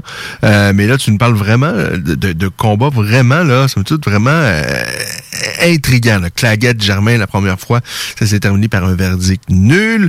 Euh, et là, euh, Ganessian et Wagner, c'est deux gars invaincus. Et faut-il rappeler que Wagner, si on doutait lorsqu'il est revenu après plusieurs euh, années d'absence, mais il l'a fait de brillante façon. Il a, gagné son dernier combat dans un combat où je pense que plusieurs euh, pensaient ben qu'il allait pas être vraiment prêt et que sans dire que c'est une victoire facile pour l'adversaire québécois, mais mais bon, euh, non seulement il a pas été facile, mais il a gagné. Il est donc lui aussi invaincu. Euh, là, il affronte Aganessian. Vraiment, on, on- on a mis sur pied là, une carte, comme tu le dis, qui semble vraiment équilibrée. Ben oui, ben oui. Puis c'est- ça qui est surprenant parce que là, on s'entend, là, à part euh, Robert à l'arrêt, tout le monde provient, mettons, euh, du Canada ou un permis de résidence ou un visa de travail au Canada. Donc là, faut, faut féliciter à Tiger d'avoir mis sur pied une carte qui fait extrêmement de sens, qui est compétitive, parce que là, on s'entend avec les frontières fermées. Un, ça, ça réduit nos choix de boxeurs. Puis deux, vu qu'il n'y a pas nécessairement de gros revenus, c'est pas tout le monde qui va accepter de venir se battre, admettons, contre, contre David Lemieux ou contre Simon King. On s'entend là-dessus. Donc, faut leur tirer faut tirer le chapeau à Tiger d'avoir mis sur pied une telle carte pour le centre Vidéotron. Alors, eux, ils ont continué tout au long de la pandémie, ils ont même proposé des événements à l'extérieur. Effectivement, vraiment, euh, c'est- admirable qu'ils aient trouvé un moyen de continuer à travailler. Parle-moi maintenant de l'adversaire de Simon Keane, euh, Stan Sursmack, que je connais pas, là. Ben, sur Max, pour, pour être honnête, je pense que, honnêtement, moi, je pense que c'est un bon adversaire dans la progression de Simon Keane. On parle d'un, gars qui a quand même eu une bonne carrière chez les amateurs. Il a, des, il a battu deux fois Ryan Rodzicki, qui est, euh, honnêtement, chez les professionnels, l'un des gars les plus dangereux à l'heure actuelle en termes de, d'espoir dans la division des 200 livres. Il, a affronté beaucoup de gars qu'on connaît chez les amateurs, des Kevin Champagne, des Maladin Mijas, etc. C'est un gars qui a quand même une bonne expérience. Puis, il a quand même une bonne fiche, 12 victoires, 7 par KO, une seule défaite par KO. Malheureusement, moi, c'est ça qui m'inquiète. Sa défaite par KO, je l'avais vu, c'était contre Tim Chimeli. Chimeli, ouais, il a une bonne force de frappe, mais il est pas, euh, comme je veux dire, c'est- pas un boxeur du calibre de, Simon King. Donc, je je pense que dans, dans le cas présent, encore une fois, c'est une bonne job de matchmaking. Est-ce que Surmas va être capable de, comment je pourrais dire, de s'approcher de Simon, de, de pouvoir euh, transformer ce combat-là en guerre? Moi, je, moi, je pense que non, surtout que Simon il est rendu avec euh, Vincent Auclair comme entraîneur. On sait que Vincent va le ramener euh, à la base au niveau technique. Il va le faire travailler derrière son beau jab, derrière son direct. Il, il va le faire boxer à- selon ses capacités athlétiques. Et je pense qu'on va voir un Simon Keane amélioré le 12 avril aussi. Euh, le 17 avril, pardon. Est-ce que tu peux nous parler de la passe d'armes qu'il y a eu euh, sur les médias sociaux entre Simon Keane et Jean-Pascal? Est-ce que tu penses que tout ça était concerté, peut-être, euh, je sais pas si, peut-être pas entre Keane et, Pascal, mais peut-être entre Keane et le promoteur Camille et Stéphane pour essayer de bâtir quelque chose? Ça semble un peu risible comme ça de loin, sauf que Jean-Pascal, dans le passé, a déjà évoqué la possibilité d'un jour peut-être faire une saucette chez les gros garçons, chez les poids lourds, euh, et, on sait à quel point Jean-Pascal ne recule devant absolument aucun euh, défi. Euh, Est-ce que tu penses qu'il y a vraiment, il y, a une possibilité là? Non, je, je pense pas vraiment qu'il y avait une réelle concertation. Je pense vraiment que, que Simon Simon a vraiment s'exprimé à titre personnel. Que- Qu'est-ce qui était quand même euh, drôle dans la situation, c'est que Simon, après, il l'avait justifié, puis je pense qu'il l'avait justifié de bonne manière en, disant bon ben Jean il a déjà dit qu'il voulait venir chez les poids lourds, donc euh, c'est pour ça que j'ai lancé l'invitation. Et je pense que c'est vraiment une tempête dans un verre d'eau.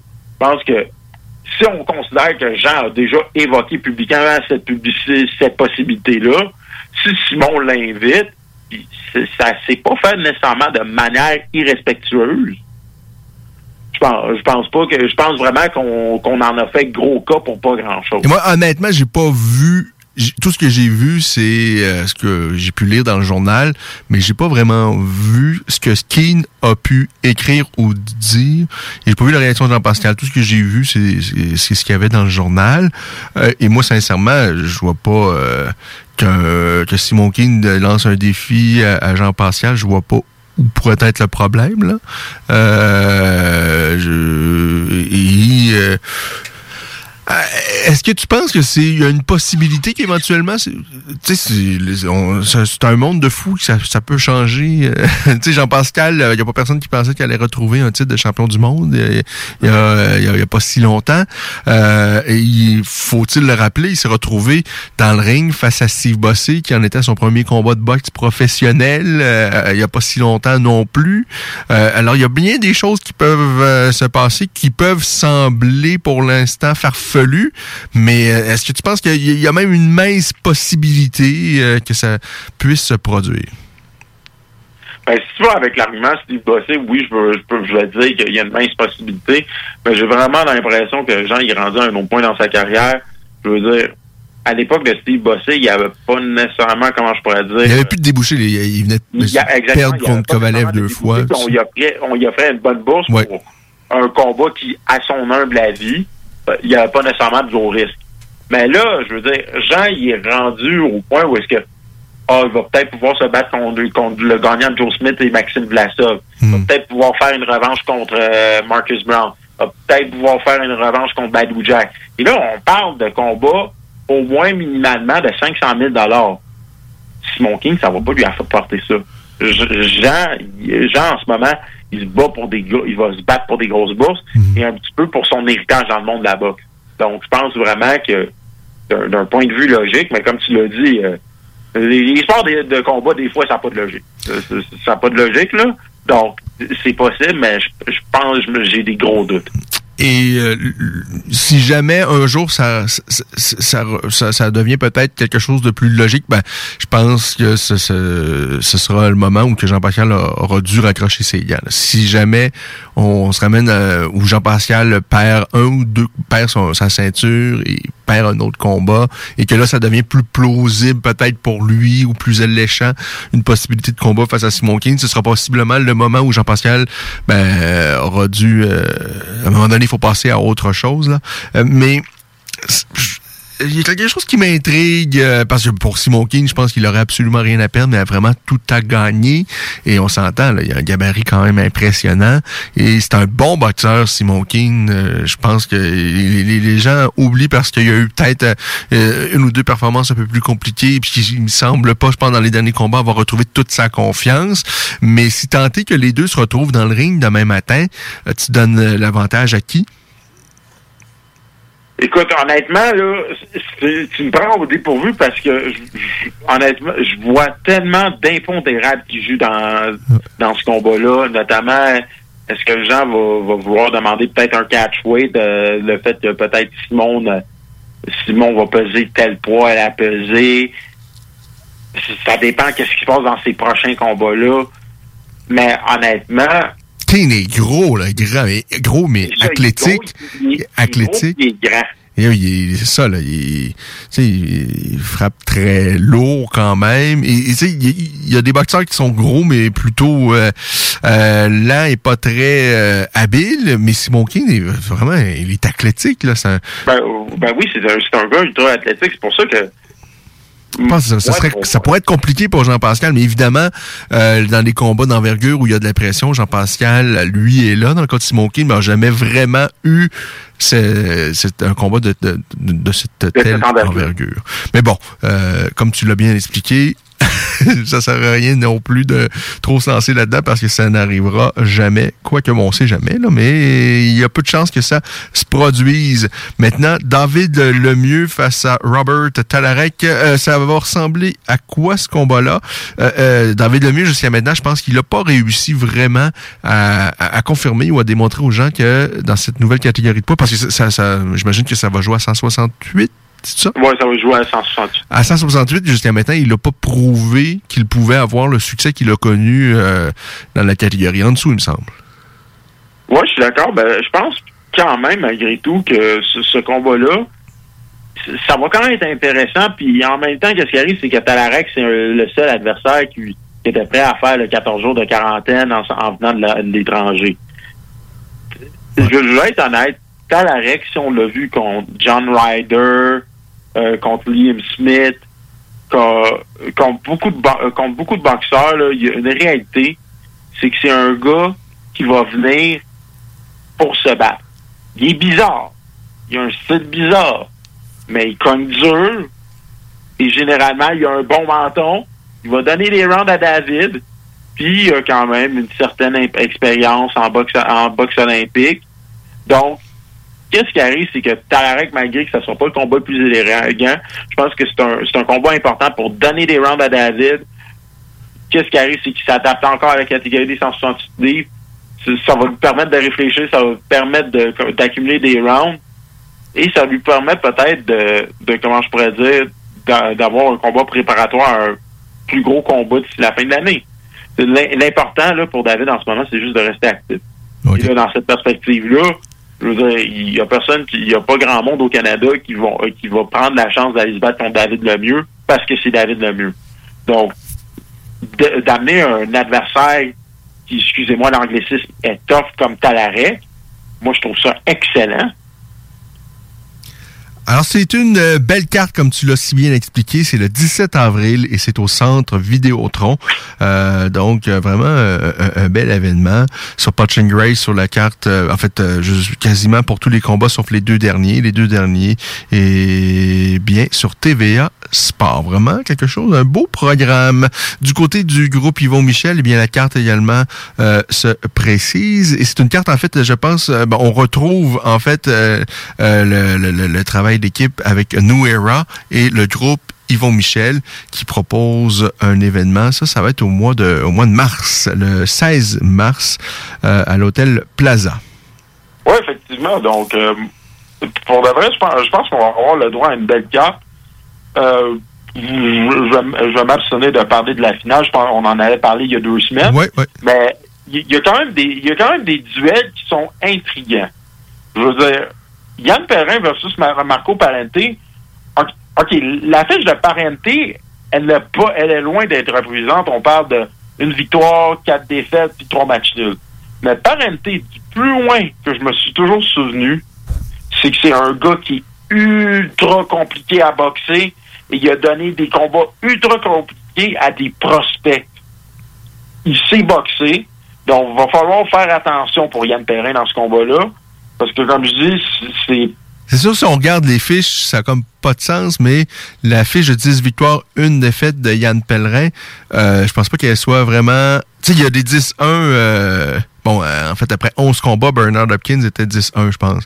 Et Il y a des 10-1, des victoires que Yann Pellerin est allé chercher. En tout cas, je pense que il- c'est un 10-1 qui est peut-être pas révélatrice euh, je- J'essaie de trouver les mots pour bien dire les choses, mais tout ça pour dire que, c'est- un 10 mais Yann Perrin, quoi, il il a 40 ans, je pense.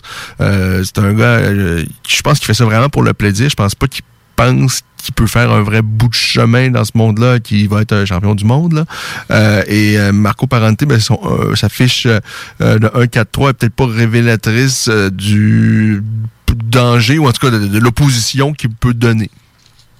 Ben, c'est totalement ça. Puis honnêtement, euh, moi, personnellement, c'est probablement un des combats qui va être le plus intéressant ce soir-là parce que Ah oui? Yann, on s'entend. Là, tu viens.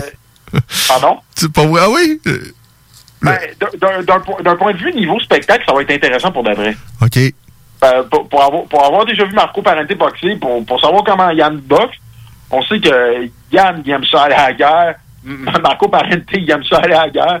Donc, ça va être divertissant. OK. Euh, un autre combat, et ça, honnêtement, je vais te dire honnêtement tout de suite, j'ai un biais parce que je m'entraîne avec une des personnes, c'est Jessica Camara versus Marie-Pierre Roule. Donc, Tu t'entraînes avec Hull ou? Pardon? Tu t'entraînes avec Marie-Pierre? Non, avec Jessica Camara. Ah, je pensais qu'elle était en Ontario, elle. Ben non, euh, ça, ça fait des années que ça fait quelques années qu'elle habite à Montréal. OK, OK. Mais personnellement, on s'entend, Marie-Pierre, euh, je pense qu'elle a eu deux combats deux combats depuis sa signature avec le groupe Yvon Michel, malgré qu'elle a seulement boxé sur les cartes d'Yvon. Donc, euh, un match nul, une victoire au Mexique. Je- Jessica qui revient d'un gros combat de, de championnat mineur aux États-Unis qu'elle a perdu de manière controversée. Oui, c'est à 147 livres et les gens tendent à dire Ouais, mais Marie-Pierre est plus grosse, elle est plus forte physiquement. Mais Jessica Camara a, boxé- a gagné le championnat canadien à 152 livres chez les amateurs. Elle a boxé à l'international chez les amateurs. Ça, ça, ça pour, moi, c'est signé Upset Alert. C'est littéralement signé Upset Alert, mais ça va être excitant comme combat. OK. Euh, bon, mis à part ça, euh, euh, il y a le, le- le- le Sébastien Bouchard qui devrait être de la carte, je pense. Est-ce qu'on a un adversaire pour lui ou... Ben, en- entre guillemets, qu'est-ce qu'on entend dans. euh, Qu'est-ce qu'on entend entre guillemets? Ben, là, ben, c'est pas écrit sur BoxRec, mais c'est supposé être le boxeur Stéphane Malenou. Stéphane Malenou, c'est. C'est un vétéran qui, qui promène sa bosse en Amérique du Nord, qui est, qui est basé euh, qui est basé à Montréal. Donc, moi, personnellement, combat de retour pour Butch, moi, je trouve ça excellent parce que Malenou, c'est un, c'est un gars qui sait bien boxer, c'est un gars qui fait long, c'est un, c'est un technicien. Pas le gars qui va nécessairement faire mal à Bouchard, mais c'est quelqu'un qui va être tricky. Et j'ai hâte d'avoir ce combat-là. Ben, surtout parce qu'on veut revoir Sébastien Bouchard et je pense qu'il est temps aussi que la Ville de Québec le revoie en, en action. Il y a un combattant dans martiaux mix également qui va, ben, en fait, qui a fait également de la boxe, c'est Francis Charbonneau, qui va remettre les gants face à Alexandre Roberge. Est-ce que tu connais un peu Alexandre Roberge? Ben Alexandre Roberge, qu'est-ce qui arrive, c'est que dans, le temps que je boxais encore en boxe amateur, euh, le gars avait fait ses débuts. C'est un gars qui a toujours boxé aux alentours de 200-210 livres. Euh, pour, de vrai, ça, risque d'être intéressant. On, on, on connaît Francis Charbonneau de, depuis longtemps. C'est quelqu'un qui est tough. C'est quelqu'un qui, honnêtement, j'aurais voulu revoir boxer. Parce que moi, je l'ai vu deux fois en 2011. J'ai vu une fois en 2016. Et pour de vrai, moi, c'est quelqu'un que je trouvais divertissant, qui pouvait, qui pouvait bien boxer. Et je pense que en termes de mariage de style, ça va être parfait avec Alexandre Roberge. Roberge qui veut un petit peu plus se déplacer, euh, placer ses coups, faire, les faire le technicien, tandis que, que, euh, que Charbonneau, c'est quelqu'un dans ses combats, il aime ça se bagarrer, il aime aller à la guerre, il va tout faire pour l'emporter. Je pense que ça va être un beau mélange de styles, ça, ça va être un bon combat. Euh, qui sont les boxeurs vraiment identifiés, Yvon Michel, sur cette carte-là, à part Oscar Rivas et il y a peut-être Marie-Pierre Houle? Est-ce qu'il y en a d'autres qui sont vra- vraiment à Bouchard, peut-être aussi? Ouais, ben, t'aurais Rivas, Hull et Bouchard. OK.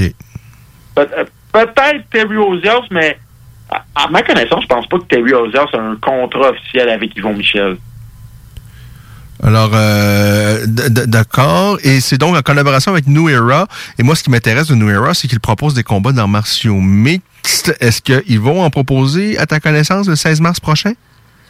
Euh, non, moi, de, de, de qu'est-ce que j'avais toujours compris, là, mais là, je parle, je, parle vraiment de qu'est-ce que j'ai entendu entre les lignes, c'est qu'ils vont, ça lui tente pas d'avoir des, des combats d'arts martiaux mixtes sur ces, sur ces euh, événements.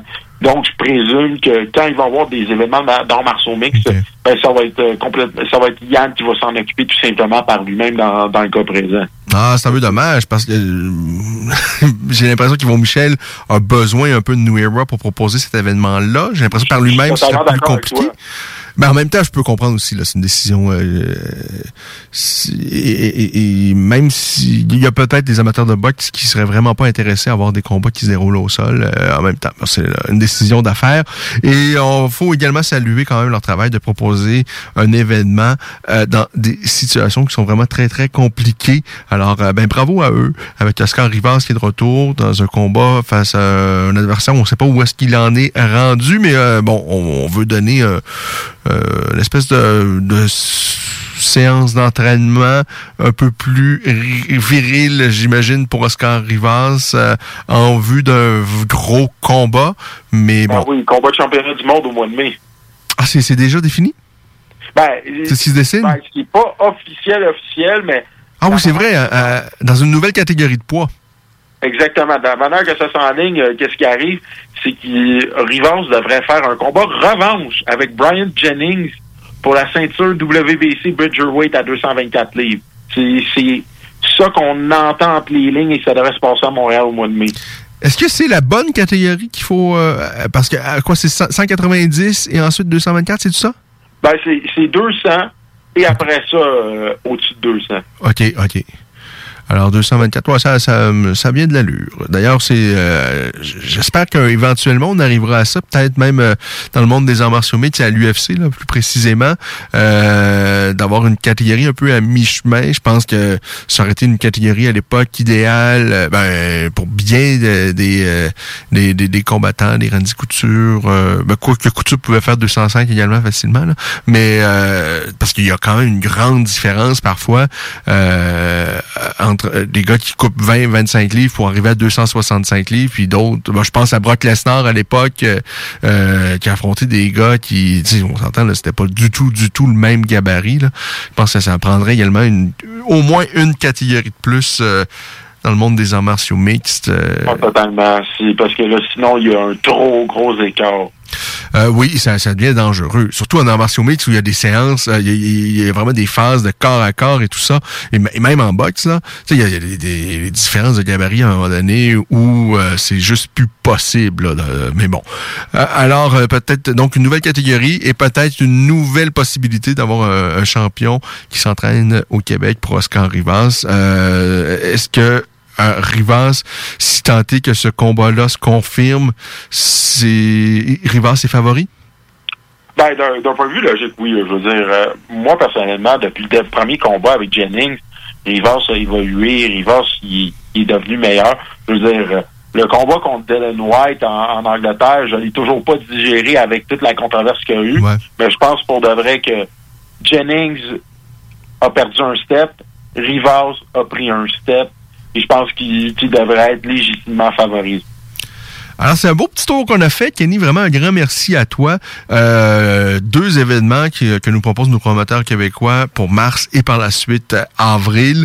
Euh, 17 avril, je rappelle, Kenny va être sur la carte en plus de Keane euh, et David Lemieux euh, et euh, d'autres vraiment des, des bon, Claguette évidemment face à Germain un combat vraiment très attendu vraiment de belles choses et dans pas si longtemps c'est quoi c'est le début du mois de, de mars on a enfin Dicker Shields Écoute, je, je veux pas jinxer le tout, là. Je, je veux attendre qu'il soit dans le ring avant qu'on dise ça.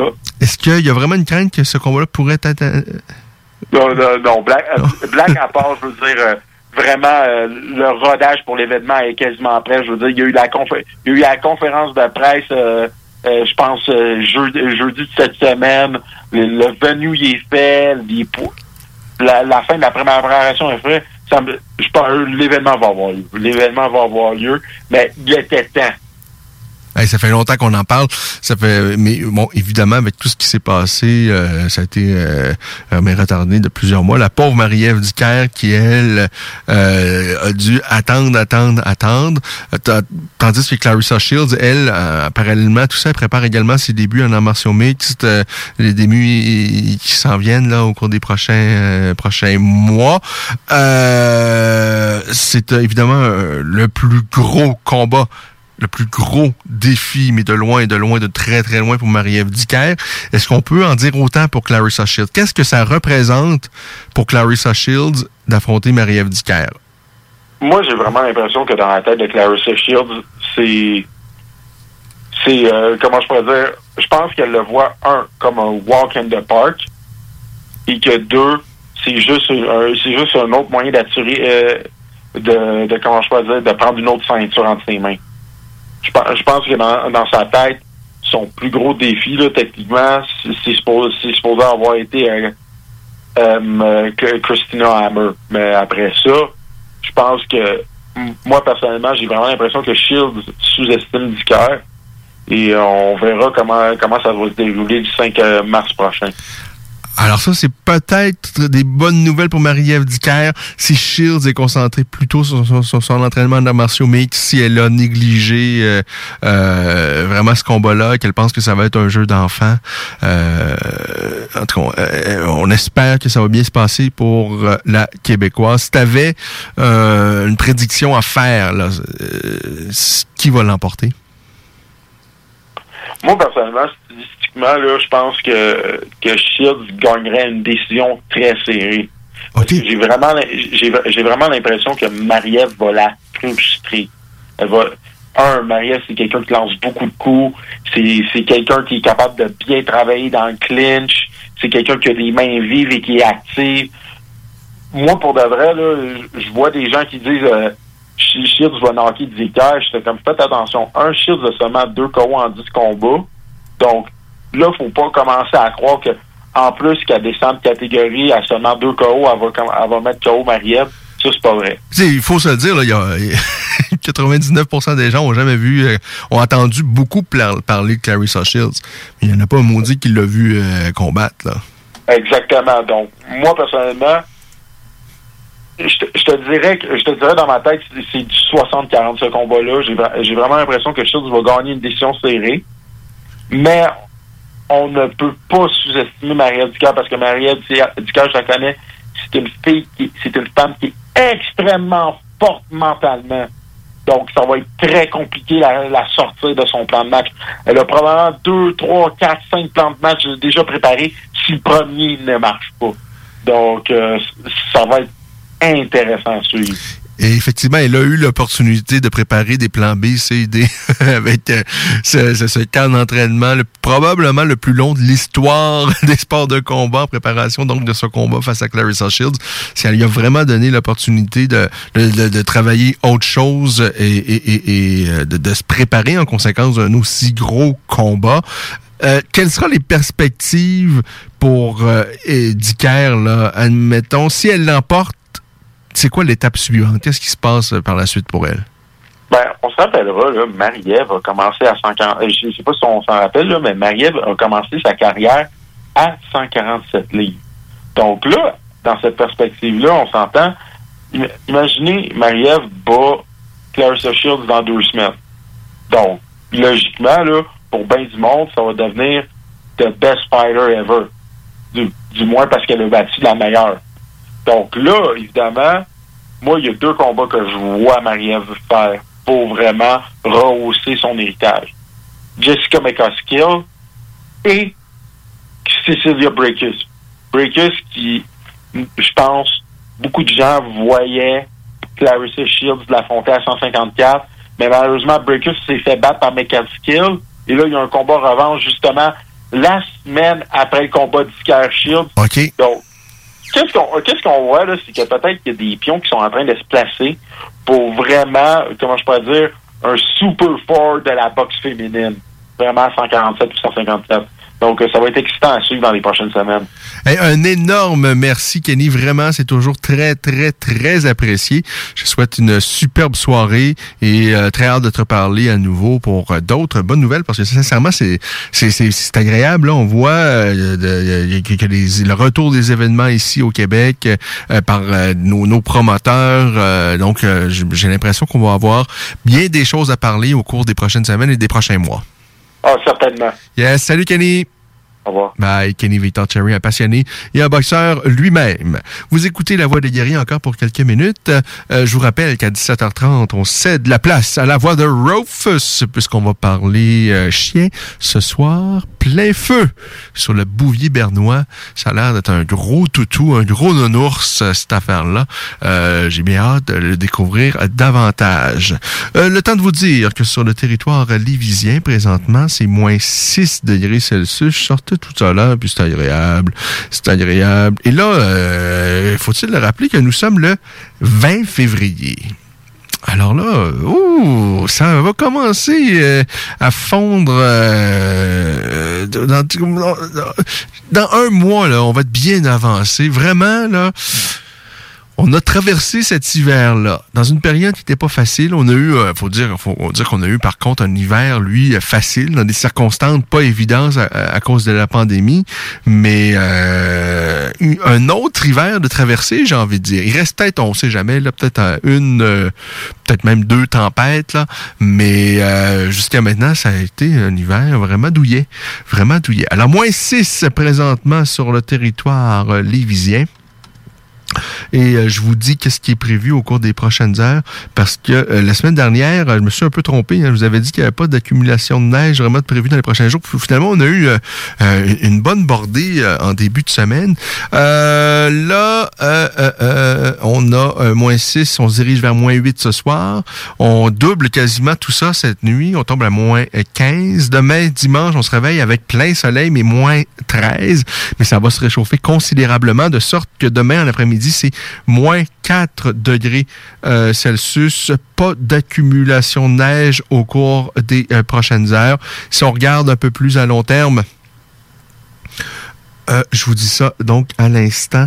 Lundi, moins 4 degrés Celsius. Et mardi, on parle de 2 degrés par-dessus zéro. Et mercredi, 4 par-dessus zéro. Pas beau, ça? Il n'y a pas d'accumulation de neige que je vois à l'horizon, euh, si ce n'est que samedi prochain. Mais ça, c'est très loin. On parle d'entre 5 et 10. Mais ce qu'il faut retenir, c'est qu'à partir de mardi, on serait par-dessus le point de congélation, tiens, 2 degrés par-dessus le zéro. Et, mercredi, on double ça, on en est rendu à 4 degrés. Oh, my, ça, c'est vraiment, ça fait chaud au cœur. Ça, c'est des bonne nouvelle.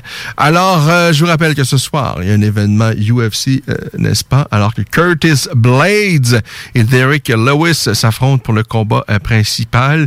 Les gros garçons sont à l'honneur aujourd'hui.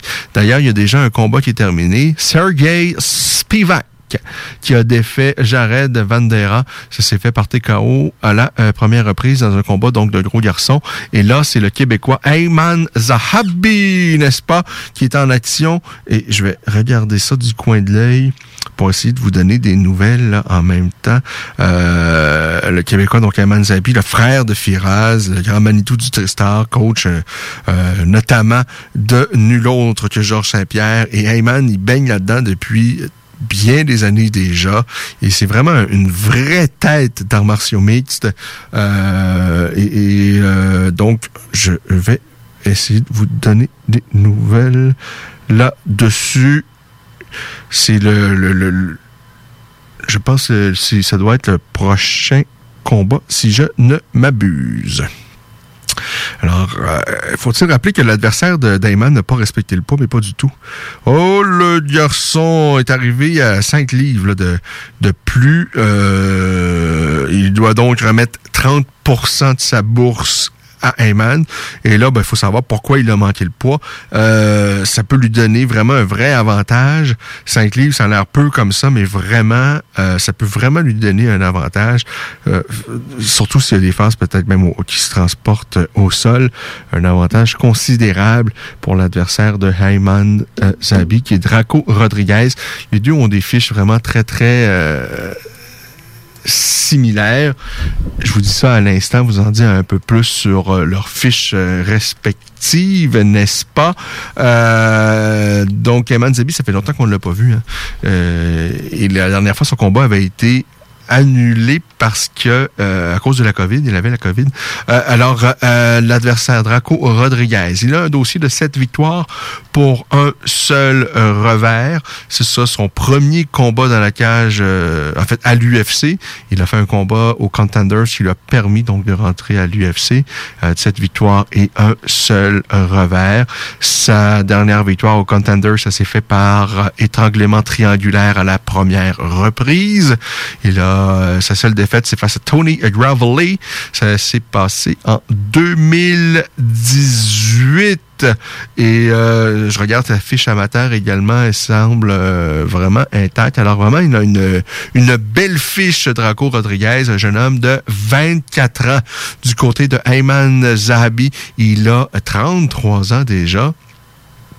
Ayman, euh, sept victoires, lui également, mais deux revers. Et ces deux revers, c'est à ses deux derniers combats. En 2017, c'est incliné face à Ricardo Ramos. Et en 2019, défait par Vince Morales. Et le voici donc de retour ce soir face à Draco Rodriguez. Il est 17h25 minutes. Vous avez écouté La Voix des guerriers? Et euh, ben, je vous rappelle, hein, c'est comme ça maintenant tous les samedis entre 16h et 17h30, on parle de sport de combat et par la suite à 17h30, on parle canin pour une, une petite demi-heure où euh, on parle euh, soit des éleveurs euh, ou bon la semaine dernière c'était un maître chien. C'est vraiment un, nouveau rendez-vous qu'on vous donne. Moi j'ai bien du plaisir. J'en apprends sur des nouvelles races de chiens euh, et, bien des choses vraiment. C'est, euh, je trouve très intéressant. Euh, c'est le fun parce qu'on parle à des passionnés, des passionnés. euh, euh, Il n'y a rien de plus intéressant que d'entendre un passionné parler de sa passion, que ce soit les sports de combat ou les chiens. Et là, dans les prochains instants, on va s'entretenir avec Simon Verge de Simon Verge. On va parler de la race du bouvier bernois, qui a l'air vraiment d'un gros toutou que je connais pas très très bien. Vous en avez tous vu. euh, euh, c'est vraiment un gros chien, mais qui a l'air vraiment là, d'une douceur. Alors pour en savoir un peu, plus, je vous invite à rester des nôtres. On va en parler dans les prochains instants. Et ben, je vous dis que la semaine prochaine, évidemment, on revient sur ce qui se sera passé dans la cage de l'UFC ce soir. Alors, euh, c'est donc un rendez-vous pour samedi prochain à 16h. Vous avez manqué un saignement d'émission, vous avez manqué un saignement du passage de Kenny Victor euh, Cherry, eh bien, tout ça, vous pouvez retrouver ça en podcast, en balado-diffusion. Simplement, vous rentrez au 969fm.ca, allez euh, retrouver euh, La Voix des Derriers. Toutes nos émissions sont disponibles en balado-diffusion. Ils sont disponibles sur à peu près toutes les plateformes inimaginables. Alors, c'est un rendez-vous là-dessus. Pause et retour, on va parler chien, parce que La Voix des Guerriers laisse sa place à La Voix de Rufus. Relève radio, c'est à CGMD. Vous êtes courtier ou investisseur immobilier? Suivez la formation en ligne de Capé Formation d'affaires et accédez dès maintenant à des formations professionnelles, des études de cas, des quiz, des événements, des ateliers et au chiffrier le plus performant du marché. Un programme pour propulser votre carrière d'investisseur immobilier, que vous soyez débutant ou avancé. Accrédité par l'OACIQ jusqu'à 23 UFC. Consultez les offres à durée limitée sur kpmaffaires.com. Le palier d'alerte de votre région ou d'une région à proximité est rouge. Afin de limiter la propagation de la COVID-19, les rassemblements d'amis ou de familles sont interdits et les déplacements vers d'autres régions doivent être évités. De plus, en zone rouge, il est défendu de quitter son domicile entre 20h et 5h le matin. Visitez québec.ca oblique coronavirus pour connaître les règles spécifiques mises en place pour établir la situation. Respectez toutes les règles, tout le temps, sans exception. Un message du gouvernement du Québec. Hey, salut la gang, je veux vous parler de Clôture Terrien. Clôture Terrien, c'est une entreprise de Québec avec plus de 15 ans d'expérience qui se spécialise en vente et installation de clôtures de tout genre. Profitez de votre cours avec une clôture offrant intimité et sécurité. Que ce soit pour une clôture en bois, en verre, ornementale, en composite ou en maille de chaîne, Communiquez avec les meilleurs de l'industrie au 418 473 2783 clôtureterrien.com. Chez Rinfraie Volkswagen, pour terminer février, c'est jusqu'à 5000 de rabais sur les 2019 restants ou 0% d'intérêt jusqu'à 72 mois. Modèle sélectionné. Les 2021, 500 à 1000 et les pneus d'hiver. Rinfraie Volkswagen Lévis. Attention, attention, le fumoir est plus qu'un smoke shop. On est une tabagie, donc on est un service essentiel. Ça veut dire qu'on a le droit de vendre tous les produits disponibles en magasin, tels que articles de vapoteurs, accessoires de fumeurs et tous les petits trucs de culture hydroponique. Le fumoir. Pow, pow! On vous attend du lundi au vendredi entre 9h et 19h30 et du samedi au dimanche entre 9h et 17h. Suivez-nous sur Instagram, le fumoir Barantou Smoke Shop. On est voisins de la SQDC. Vous écoutez 96.9, la radio de Lévis. Talk, rock and hip-hop. Une station pas pour les doux. The Funky Station, la station du Mont-Fly. 96.9. Alors, nous sommes de retour et cette fois-ci, ben, on va euh, parler chien après une heure et demie de sport de combat. Mais c'est votre demi-heure canine comme ça à tous les samedis entre 17h30 et 18h. On parle chien. Euh, on a eu la chance de découvrir euh, le berger de Beauce il y a quelques semaines. Par la suite, le Rhodesian Ridgeback. vraiment des, des beaux chiens qui sont, je trouve, assez euh, connu, surtout le Rhodesian Ridgeback. Je suis convaincu que la plupart des gens euh, ne connaissent pas. Moi-même, là, à part son esthétisme, je connaissais pas vraiment. Mais ce soir, on va découvrir un chien qu'on découvrira pas, je pense vraiment, parce qu'on l'a tous déjà vu, mais on va certainement en apprendre davantage sur le Bouvier bernois et on a quelqu'un qui, qui, doit absolument s'y connaître. parce que lui, si lui connaît pas le Bouvier bernois, je sais pas à qui qu'on peut parler, parce que je regarde ça. Là. Euh, il est le euh, président du Club québécois du Bouvier bernois euh, du Québec. Je pense même qu'il en fait l'élevage également. c'est un vétérinaire également. C'est docteur Simon Verge. Bonsoir, monsieur Simon. Bonsoir. Et merci beaucoup d'avoir accepté l'invitation. Ça me fait plaisir. Euh, bon, alors, euh, de toute évidence, les animaux, vous aimez ça. Est-ce que c'est depuis euh, toujours? Oui, je dirais un peu depuis toujours. En fait, ma carrière de vétérinaire, ça fait déjà 33 ans. je travaille principalement dans le domaine des grands animaux, des animaux de ferme, mais l'élevage de chiens m'anime depuis une trentaine d'années, je dirais facilement. je n'ai été impliqué que dans une race qui est le bouvier bernois depuis près de 30 ans, effectivement. Et, ça, moi, j'adore les chiens, euh, mais j'arrive pas à me dire moi, je vais avoir une race et ça va être cette race-là pour toujours. Euh, euh, moi, il y, a, tellement de races qui, qui m'intriguent, que j'ai envie de découvrir, que des, des, des, des, des beaux chiens, il y en a de plusieurs races. Qu'est-ce qui fait en sorte qu'on tombe en amour et il y a une espèce d'exclusivité pour le bouvier bernois? Ben, je dirais que le, le contact s'est fait, euh, j'expliquais tantôt que j'étais vétérinaire dans le domaine des grands animaux. J'avais un client à l'époque qui euh, était d'origine suisse. Il faut se dire que c'est une race qui, euh, qui vient de la Suisse. Et euh, mes, premiers contacts avec cette race-là, ça, sont faits sur sa ferme.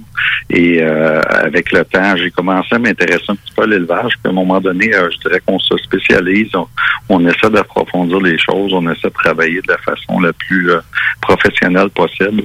Puis essayer de faire un élevage, je dirais, le plus éthique possible et approfondi. Puis à un moment donné, on s'implique un petit peu plus dans les clubs de race. Euh, on participe à des expositions euh, sur un plan plus local, parfois régional, parfois national et international. J'ai fait beaucoup d'expositions au Canada, aux États-Unis, etc. Puis euh, je suis resté là-dedans parce que c'est une race qui, je trouve, qui a de, très belles qualités. Elle a été, avec le temps, un peu galvaudée parce qu'elle a connu un gros gain de popularité, là, je vous dirais, il y a peut-être une quinzaine d'années. Mais euh, on a encore beaucoup de travail à faire, puis un travail de sélection euh, sur une base régulière. Parce que esthétiquement, je pense qu'il n'y a pas personne qui euh, peut s'obstiner. C'est vraiment un beau chien, un gros chien. Il a l'air vraiment euh, d'une douceur. D'ailleurs, euh, c'est rare, c'est rarissime, il me semble, d'entendre dans nos médias qu'un euh, bouvier bernois s'est attaqué à un enfant ou même à un adulte. Ça, ça doit évidemment arriver comme toutes les races, mais euh, en tout cas, moi, j'ai pas souvenir. On, voit plein d'autres races, souvent des huskies, des bergers allemands, même des labradors. Bon, évidemment, les pitbulls et tout ça, euh, ça, on en voit souvent, mais des bouviers bernois qui s'attaquent aux, humains avec des, des, des morsures qui, euh, en tout cas, ça me semble plutôt rare. Est-ce que c'est vraiment le cas? C'est très peu fréquent, effectivement. C'est certain qu'on n'est pas à l'abri de ça. Ça reste un gros chien euh, qui est assez majestueux, qui peut être assez puissant. Euh, je dirais que quand euh, les gens font un élevage euh, de qualité parmi les, les critères de sélection génétique, il y a certainement le tempérament. Je pense qu'on a un travail à faire, puis une responsabilité comme éleveur de dire à un moment donné, tel chien, je le reproduis ou tel autre, je ne le reproduis pas parce que je pense que ses qualités euh, côté euh, tempérament ne sont pas euh, ne sont pas souhaitables. Oui, j'ai historiquement j'ai déjà eu vent ou connaissance de chiens bouviers bernois qui avaient pu mordre. Mais je pense qu'à quelque part, et naturellement, comme avec toutes les races de chiens, il y a une question euh, d'approche du chien, mais le bouvier, au départ, est un chien de ferme qui a été développé en Suisse euh, pour avoir des aptitudes, euh, je dirais, de, de chien de garde, mais de chien de garde qui passe pas à l'attaque euh, sans raison. C'est un chien qui va rester un peu en retrait s'il connaît pas les gens. C'est pas le chien qui va se, comme on dit en bon québécois, se garocher sur tout le monde, qui connaît pas. Euh, il va garder une certaine réserve s'il connaît pas les gens. Puis euh, quand il est rassuré, euh, qu'il est en présence de, des gens de la famille, il va se rapprocher d'un étranger. Mais euh, c'est rarissime, effectivement, qu'il y a des attaques euh, causées par des bouviers bernois. C'est un chien qui a une bonne nature, qui est un bon un bon toutou de famille, là, qui est l'image euh, classique qu'on a un peu de cette race-là. Puis beaucoup de gens qui l'ont côtoyé vous diront que un bouvier bernois souvent va venir s'asseoir sur nos pieds de façon tout à fait débonnaire. Il est bien là, il est rassuré par notre présence. Puis c'est un chien qui est colleux. Oui, hein, qui a, besoin de présence euh, humaine. Est-ce que cette, cette fonction de gardien elle a été un peu oubliée, Ben, surtout euh, peut-être sur le territoire québécois? Est-ce que- parce que moi, j'ai l'impression que euh, euh, plusieurs s'achètent ça parce que c'est un gros chien qui, en tout cas, on- je présume, doit pas avoir besoin de dépenser de temps. de- En tout cas, contrairement à d'autres races, là, t'as pas, euh, c'est pas un marathonien là. C'est quelqu'un évidemment qui, comme tous les, les chiens, qui a besoin de bouger. c'est un chien qui est branché sur des, comme on dit, des batteries énergiseurs. là. Il a besoin d'un certain niveau d'exercice. Euh, il a besoin d'un certain espace pour, euh, je dirais, dissiper son énergie. Mais euh, à quelque part, c'est pas, c'est un chien qui, qui s'arrête comme tel. Là. On va dans des parcs à chiens ou quand on à la campagne comme moi, puis nos chiens sont euh, en liberté à certains moments du jour. Ils courent euh, trois, quatre minutes autour de nous, puis après ça, ils sont bien tranquilles. C'est pas un chien qui a un, un niveau d'exercice incommensurable. Euh, c'est- un- chien également qui peut qui, qui- peut rentrer facilement dans une famille avec des jeunes enfants et tout ça, il y a pas de problème ou? Effectivement, euh, quand je parlais tantôt de son passé de chien de ferme, puis qui ça, ça existe toujours. euh, euh, je connais beaucoup de clients qui ont ces chiens-là à la ferme, puis c'est un chien qui va euh, à quelque part s'attacher beaucoup à une famille, puis avoir, comme je dis, un instinct de garde, mais qui va. C'est pas un chien qui va s'attacher uniquement à une personne en général. Ils vont être des bons compagnons pour toute la famille. Puis avec des enfants, c'est généralement un chien qui est très très safe, qui est très patient. Puis euh, les enfants vont jouer avec lui. Euh, c'est pas un chien qui va avoir tendance à mordre ou à choquer. Euh, Est-ce qu'il a euh, habituellement, euh, avec ses congénères, est-ce qu'on peut avoir deux, trois euh, chiens des races différentes? Est-ce que ça se mêle bien euh, avec d'autres chiens ou même d'autres d'autres animaux même? Oui, ben, je pense que c'est une question d'apprentissage, mais dans son passé de chien de ferme, il fallait que ce soit un chien qui soit gentil avec les autres animaux. C'est pas un chien qui est élevé pour courir après les vaches. C'est pas un chien qui a été élevé pour euh, non plus rassembler des troupeaux comme tel. Euh, c'est un chien qui euh, devait assurer une présence, puis avertir s'il y avait quelque chose d'inhabituel, mais qui va généralement être de bonne compagnie avec à peu près tout ce qui est de- d'espèces animales. Pourvu qu'on leur présente de façon correcte, euh, puis quand ils sont assez jeunes aussi, euh, normalement, ils sont c'est vraiment de bonne nature. Ça s'entend bien avec un chat, notamment. Euh, Dites-moi, vous êtes donc le président du Club québécois du Bouvier Bernois. C'est quoi le travail du, du, club? Quelle est son utilité? Je dirais que c'est un regroupement qui tourne beaucoup au- autour de, je dirais, de quelques éleveurs qui ont bien voulu euh, donner du temps. C'est un travail bénévole que, tout le monde fait. On a un rôle d'information, je pense, à faire au niveau du public. Euh, Question de renseigner les gens un peu sur ce qu'est un élevage de qualité, sur ce que les gens devraient vérifier. Puis ça, c'est vrai pour à peu près toutes les races de chiens. Je pense que c'est important que les, euh, gens qui se consacrent à l'élevage le fassent de façon la plus euh, professionnelle possible. On parle notamment de tests de santé, c'est quelque chose euh, sur lequel notamment le Club québécois du Bouvier Bernois fait beaucoup de, promotion. On a essayé même de rejoindre l'ensemble des races de chiens chaque année. On organise dans la région de Drummondville euh, une, journée pro-santé où on réunit des spécialistes euh, vétérinaires qui vont faire des examens plus spécialisés, par exemple en, cardiologie, en examen des yeux, pour euh, aider les éleveurs un peu à faire une, sélection organisée euh, en élevage.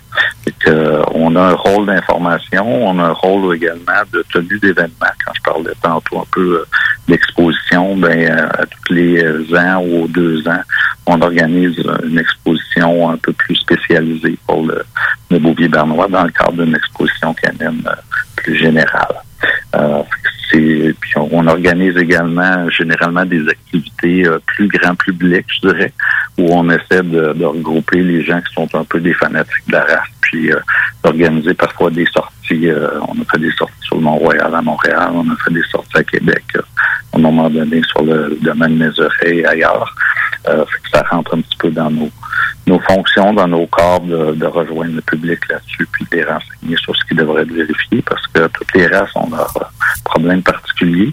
Puis c'est le travail d'un éleveur de faire une, une sélection génétique orientée, puis euh, de travailler avec des lignées enregistrées également. C'est ce qui nous permet d'assurer un suivi génétique sur plusieurs générations, parce qu'il y a beaucoup de maladies sur lesquelles on peut pas agir euh, de façon très euh, toujours très ponctuelle, puis à très court terme, c'est de la sélection de longue date. C'est quoi les, les, les, les- les plus grands problèmes de santé, justement, qui affectent le Bouvier Bernois? Euh, je dirais qu'historiquement, on, on a toujours beaucoup parlé des problèmes orthopédiques, puis ça demeure important. Euh, on parle de dysplasie des hanches, dysplasie des coudes, euh, sur lesquels il y a des radiographies qui doivent être faites, puis qui doivent être certifiées officiellement par des radiologistes vétér- vétérinaires. Euh, mais euh, au travers du temps, il y a d'autres euh, problèmes d'origine génétique qui sont réajoutés, puis qui sont communs souvent à d'autres races. On parle de plus en plus, notamment de myélopathie dégénérative va amener un chien à- avec euh, qui est rendu par exemple à 7, 8, 9 ans à avoir euh, des problèmes à se déplacer. Puis euh, une composante génétique à ça. Qu'il y a des tests qui sont disponibles pour euh, différentes races, dont le bouvier bernois. Euh, problème aussi euh, de cancer. Dans certaines races, comme le bouvier bernois, il y a une maladie euh, qu'on appelle euh, ou les sarcomystiocytaires qui sont beaucoup plus fréquents puis qui vont amener des euh, décès de chiens à un âge qu'on considère être moins acceptable. Quand un chien décède de- d'un problème de sarcomystiocytaire à 5-6 ans, on se dit c'est trop tôt. Puis euh, on a un travail de sélection à faire là-dessus. Puis ça rentre également dans le mandat de ce qu'on parlait tantôt de club, euh, par exemple le club québécois du bouvier bernois. Une des dernières actions qu'on a posées, c'est d'essayer de supporter nos éleveurs à faire ça, des, ce qu'on appelle un pré-test qui est pas euh, qui est encore à l'état de recherche, mais qui se fait notamment avec la France. Il y a beaucoup de recherches qui ont été faites du côté européen, puis ça requiert de prendre des échantillons sanguins qui sont envoyés outre-mer pour analyse, puis euh, ce qui nous permet de faire un peu une sélection euh, organisée là-dessus. Problème de cœur, euh, on va avoir des fois des chiens qui, de façon congénitale, vont avoir des problèmes cardiaques.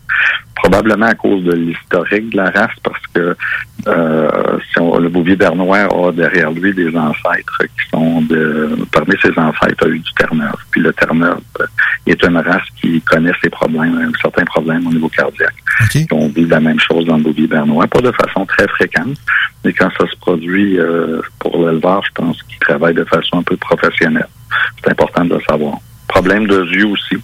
Je dis toujours, pour la plupart des gens, on se demande, on se pose pas trop de questions sur les, les capacités visuelles de nos chiens. On leur demande pas de lire, mais à quelque part, euh, ils peuvent être souvent affectés de problèmes euh, euh, plus fréquents. Quand on pense aux cataractes, euh, il y a des moyens de dépister ça. Il y a des ophtalmologistes vétérinaires qui vont faire des examens. La limite qu'on a, c'est que souvent ça apparaît euh, avec l'âge. Puis des fois, les chiens qui sont affectés de cataracte ont eu le temps d'être reproduits euh, entre-temps. Un problème de paupières qui sont soit inversées ou inversées. Euh, puis d'autres problèmes plus spécifiques là, et moins fréquents.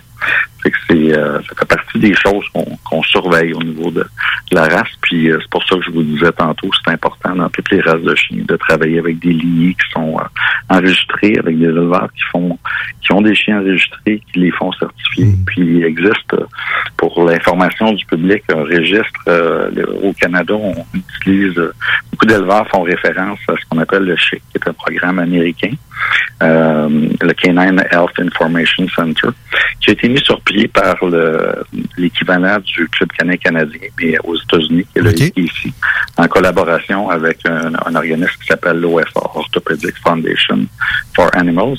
Les gens sur Internet, c'est facilement disponible. Vous allez cliquer, voir euh, pour la race qui vous intéresse, quels sont les problèmes de santé qu'un éleveur devrait, euh, sur lesquels il devrait sélectionner. Puis je pense que c'est important, si l'éleveur ne va pas au devant de ça pour vous en jaser, de vous-même poser la question puis de faire des vérifications. Et euh, ces certifications-là sont maintenant, pour la plupart, disponibles sur Internet. Puis sont, euh, il y a moyen de vérifier ce qu'un éleveur fait comme travail. Au cours des dernières années, le gouvernement a imposé des nouvelles euh, mesures, des nouvelles lois, en fait, pour essayer de, de, d'avoir des éleveurs un peu plus, euh, je dirais, euh, rigoureux et il n'y a plus de vente possible en, en animalerie de chiens. Est-ce que ça, c'est, des mesures qui ont donné de bons résultats jusqu'à maintenant? Ben, je pense qu'il y a un travail qui est fait un petit peu avec le temps là, pour euh, essayer de travailler sur la problématique, notamment des usines à chiots. Mais euh, un des problèmes qui demeure, à mon sens, c'est qu'il va falloir un jour que nos autorités politiques se décident à bâtir ce qu'on pourrait appeler un registre national des animaux de compagnie, où les chiens euh, devraient être euh, enregistrés, déclarés. Question de responsabiliser euh, autant les éleveurs dans le, type d'élevage qu'ils font, dans la sélection génétique qu'ils ont, d'en être un peu imputable. Les commerçants qui vont en animalerie mettre en, en- en vente des chiens, puis les propriétaires aussi, dans, quand on parle de la problématique des abandons, de la maltraitance. Euh, il existe maintenant, la plupart des chiens enregistrés maintenant sont micro-poussés. Cette technologie-là est disponible pour euh, l'ensemble des animaux de compagnie, puis principalement des chiens. Euh, il y a lieu de- d'identifier les chiens de façon permanente, puis on est, on a passé outre, je pense, l'époque de simplement déclarer notre chien à la ville avec une médaille. Le chien portera pas. À partir du moment où nos chiens vont être bien répertoriés, ben on va être capable, quand on parle de notamment de registre de chiens dangereux, euh, d'avoir une, une, une imputabilité du propriétaire puis de l'éleveur également, puis d'être capable de suivre un chien qui va euh, changer de municipalité. Euh, le- le- L'enregistrement au niveau municipal demeure un problème là, parce que c'est très limité comme portée. Les chiens voyagent autant que les humains, les gens déménagent, puis les chiens les suivent. Y a, il y a un travail à faire là-dessus, beaucoup. C'est qui le maître idéal pour le bouvier bernois? Vous avez quelqu'un qui a de la patience, qui a une certaine dose, une certaine dose de calme. Euh, ça prend pas, euh, faut pas, c'est pas une race sur laquelle il faut être impulsif, euh, avec laquelle euh, je dirais faut pogner les nerfs, comme qu'il dirait. C'est vrai pour la plupart des chiens, mais Bouvier Bernois est pas une race qui va tolérer ça facilement. Il reste, c'est un chien un peu sentimental, je dirais, qui va rester marqué d'un mauvais événement ou d'une mauvaise rencontre. Euh, faut euh, un chien qui va chercher beaucoup à nous plaire, qui a une capacité d'apprentissage qui est quand même là, mais il faut prendre le temps de. Ça doit être lente, hein, je pense, pour les grands chiens comme ça, la, la, la maturité, tant physique que psychologique, c'est euh, pour, pour d'autres races, ça peut venir un peu plus tôt, mais pour ce type de chien-là, la maturité, c'est quoi, un an et demi, deux ans? Oui, je pense que vous êtes pas mal dedans quand on parle d'un an et demi, deux ans. Le chien est pas mal rendu à sa maturité en termes de physique. Là. Puis euh, intellectuellement aussi, euh, entre guillemets, il est, euh, il est prêt à, avoir reçu de l'apprentissage. là. Puis euh, euh, de plus en plus, les gens essaient de faire un peu d'éducation canine. Puis euh, il y a notamment là, des, euh, euh, des fois, des gens vont, vont recommander des maternelles pour chiens, toutes sortes de choses, mais il faut que l'apprentissage soit adapté à- à- au, au développement du chien comme tel. De la même façon qu'on n'enverra pas nos enfants euh, à l'âge où ils sont, euh, ils sont à l'âge où ils devraient être à pouponnière, ils ne devraient pas être à l'école. C'est ça, ils ont tout un rythme d'apprentissage Il y a un différent. développement à respecter, une sociabilisation à faire. Puis il faut, euh, faut être calme avec ces chiens-là, puis ça se passe très bien.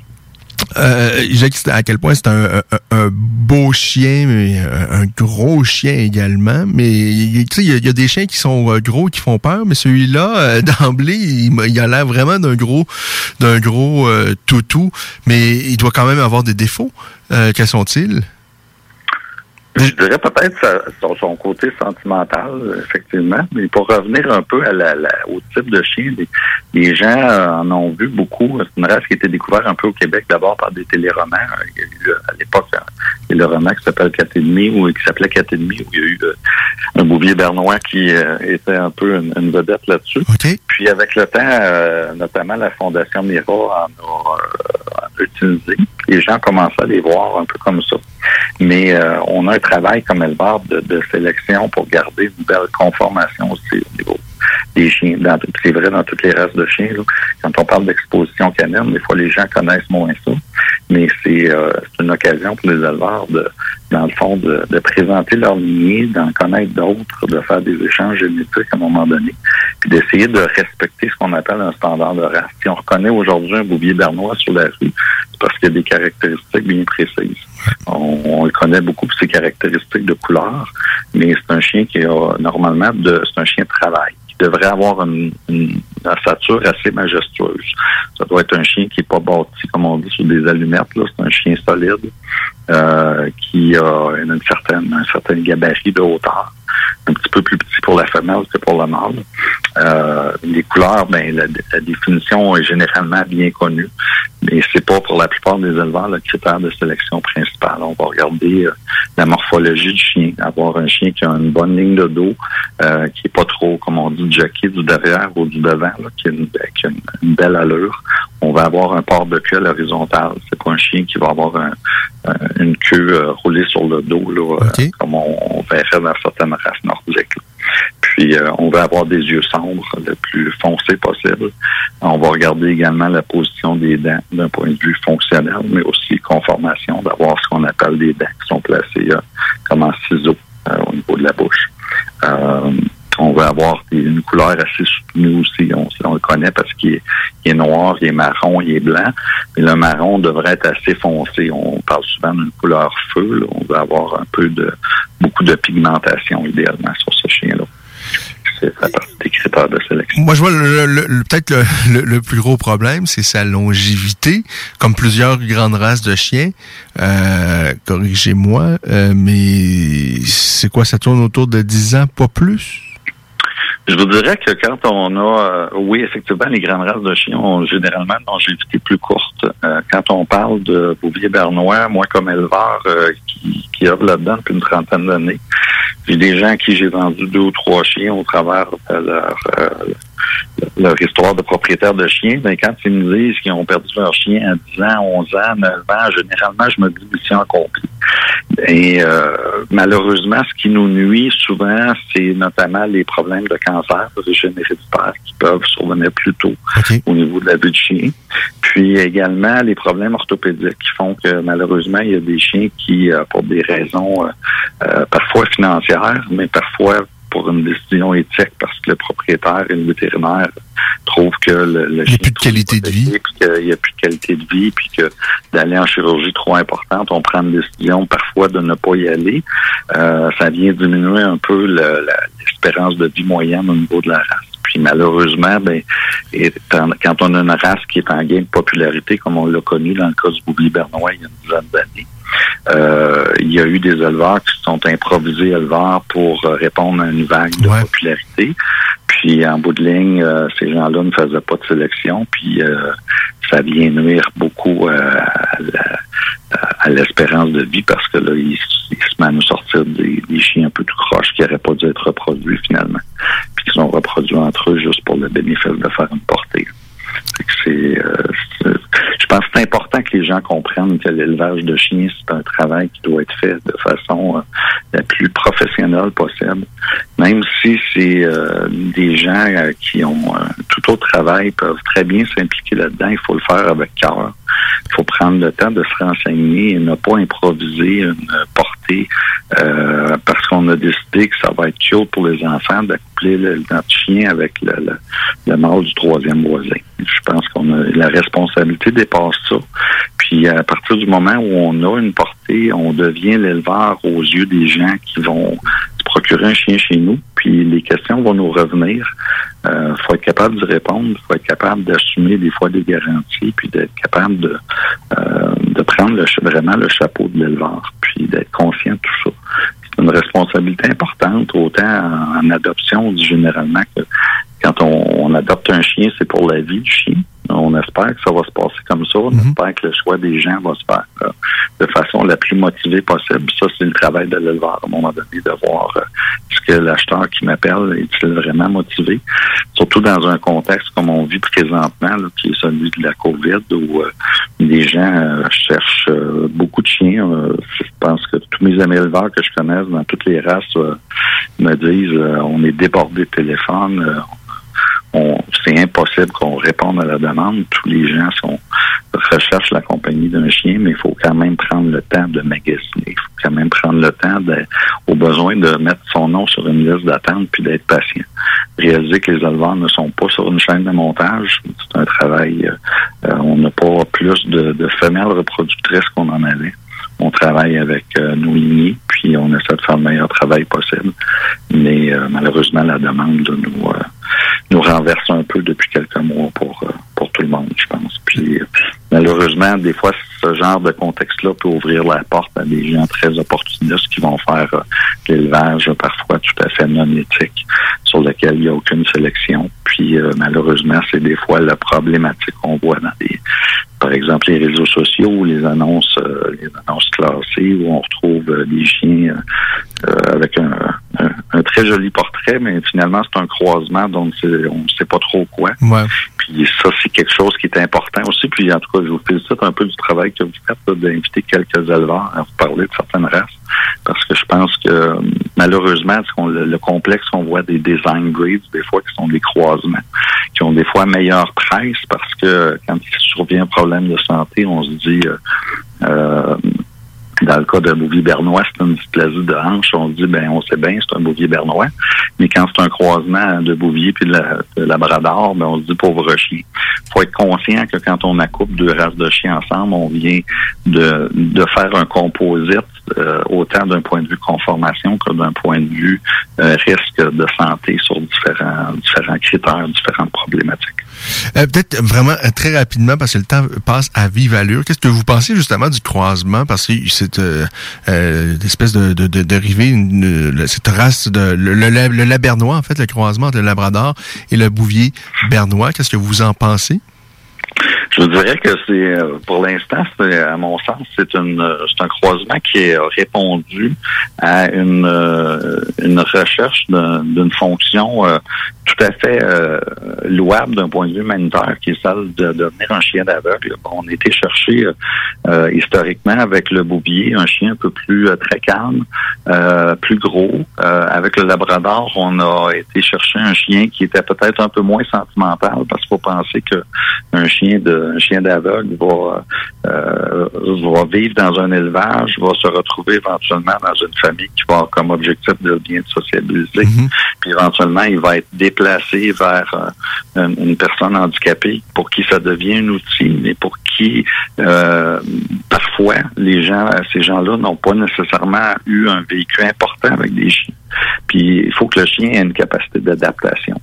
Euh, puis à quelque part, ça, ça répond à un besoin, mais il faut être très prudent. Euh, un croisement demeure un croisement. Quand on parle de bouvier bernois ou de à peu près toutes les races sur lesquelles vous risquez de vous pencher, ces races-là ont souvent une historique de, de 75, 100, 125, 200 ans, euh, sur lesquelles on a recherché une structure, une conformation, certaines, certaines caractéristiques de tempérament, euh, ce qui fait que les gens recherchent cette race-là en particulier pour ses caractéristiques. Un croisement devient quelque chose d'un peu plus imprévisible. Puis, euh, faut faire attention avant d'appeler ça une race. En mon sens, ça demeure un croisement. Puis le danger qui nous guette avec ça souvent, euh, c'est de ne pas avoir de suivi génétique parce qu'il n'y a pas de livre des origines. On a un organisme au Canada qui enregistre la plupart des chiens au, euh, de race qui s'appelle le Club canin canadien. Euh, ce genre de registre-là, sa raison d'être, c'est pour s'assurer d'avoir euh, des chiens de race pure, de connaître les origines derrière. Quand on fait du suivi génétique sur des maladies sur euh, 4, 5, 6 générations, on arrive à une précision euh, beaucoup meilleure que si on accoupe euh, Fido avec le chien de la voisine, là, dont on ne sait pas d'où ce qui vient. Fait qu'il faut, faut être conscient de ça. Un, un- un grand merci. Mon sens. OK. Un grand merci pour ces précisions. Je dois vous arrêter parce que le temps fait- euh, est passé trop rapidement. Vraiment, un énorme merci. Euh, et ben, je, vous- je vais inviter les gens, évidemment, à se rendre, euh, notamment sur le site Internet euh, du Club québécois du Bouillet Bernois, si vous voulez en découvrir euh, davantage. Euh, si vous êtes intéressé, peut-être éventuellement, si vous êtes curieux, si vous commencez vos recherches, euh, euh, peut-être vous procurer un chien, si vous voulez vous diriger pour le Bouvier Bernois, euh, allez, euh, allez vous renseigner. Je pense que c'est vraiment important avant de, avant de faire l'acquisition d'un chien, de, de, de savoir euh, qu'est-ce qui, à quoi vous s'attendre, qu'est-ce que ça va représenter dans votre vie. Alors, un grand merci, Simon, euh, docteur Simon Verge, vraiment très apprécié. Ça fait un plaisir. À très bientôt, j'espère. Au revoir. Merci, au revoir. Alors, euh, c'est tout pour nous. Euh, Eman Zahabi a gagné de brillante façon, je dois vous dire. Euh, Vraiment, une victoire, par KO. Superbe victoire. C'est tout pour nous. Rendez-vous samedi prochain. 10, euh, samedi prochain, 16h pour la Voix des guerriers, 16, 17h30 pour la Voix de Rufus. Bye à tout le monde et passez une belle soirée. Il y aura de très bonne musique pour vous. Vraiment, vous allez passer du bon, du bon temps avec la programmation de CJMD.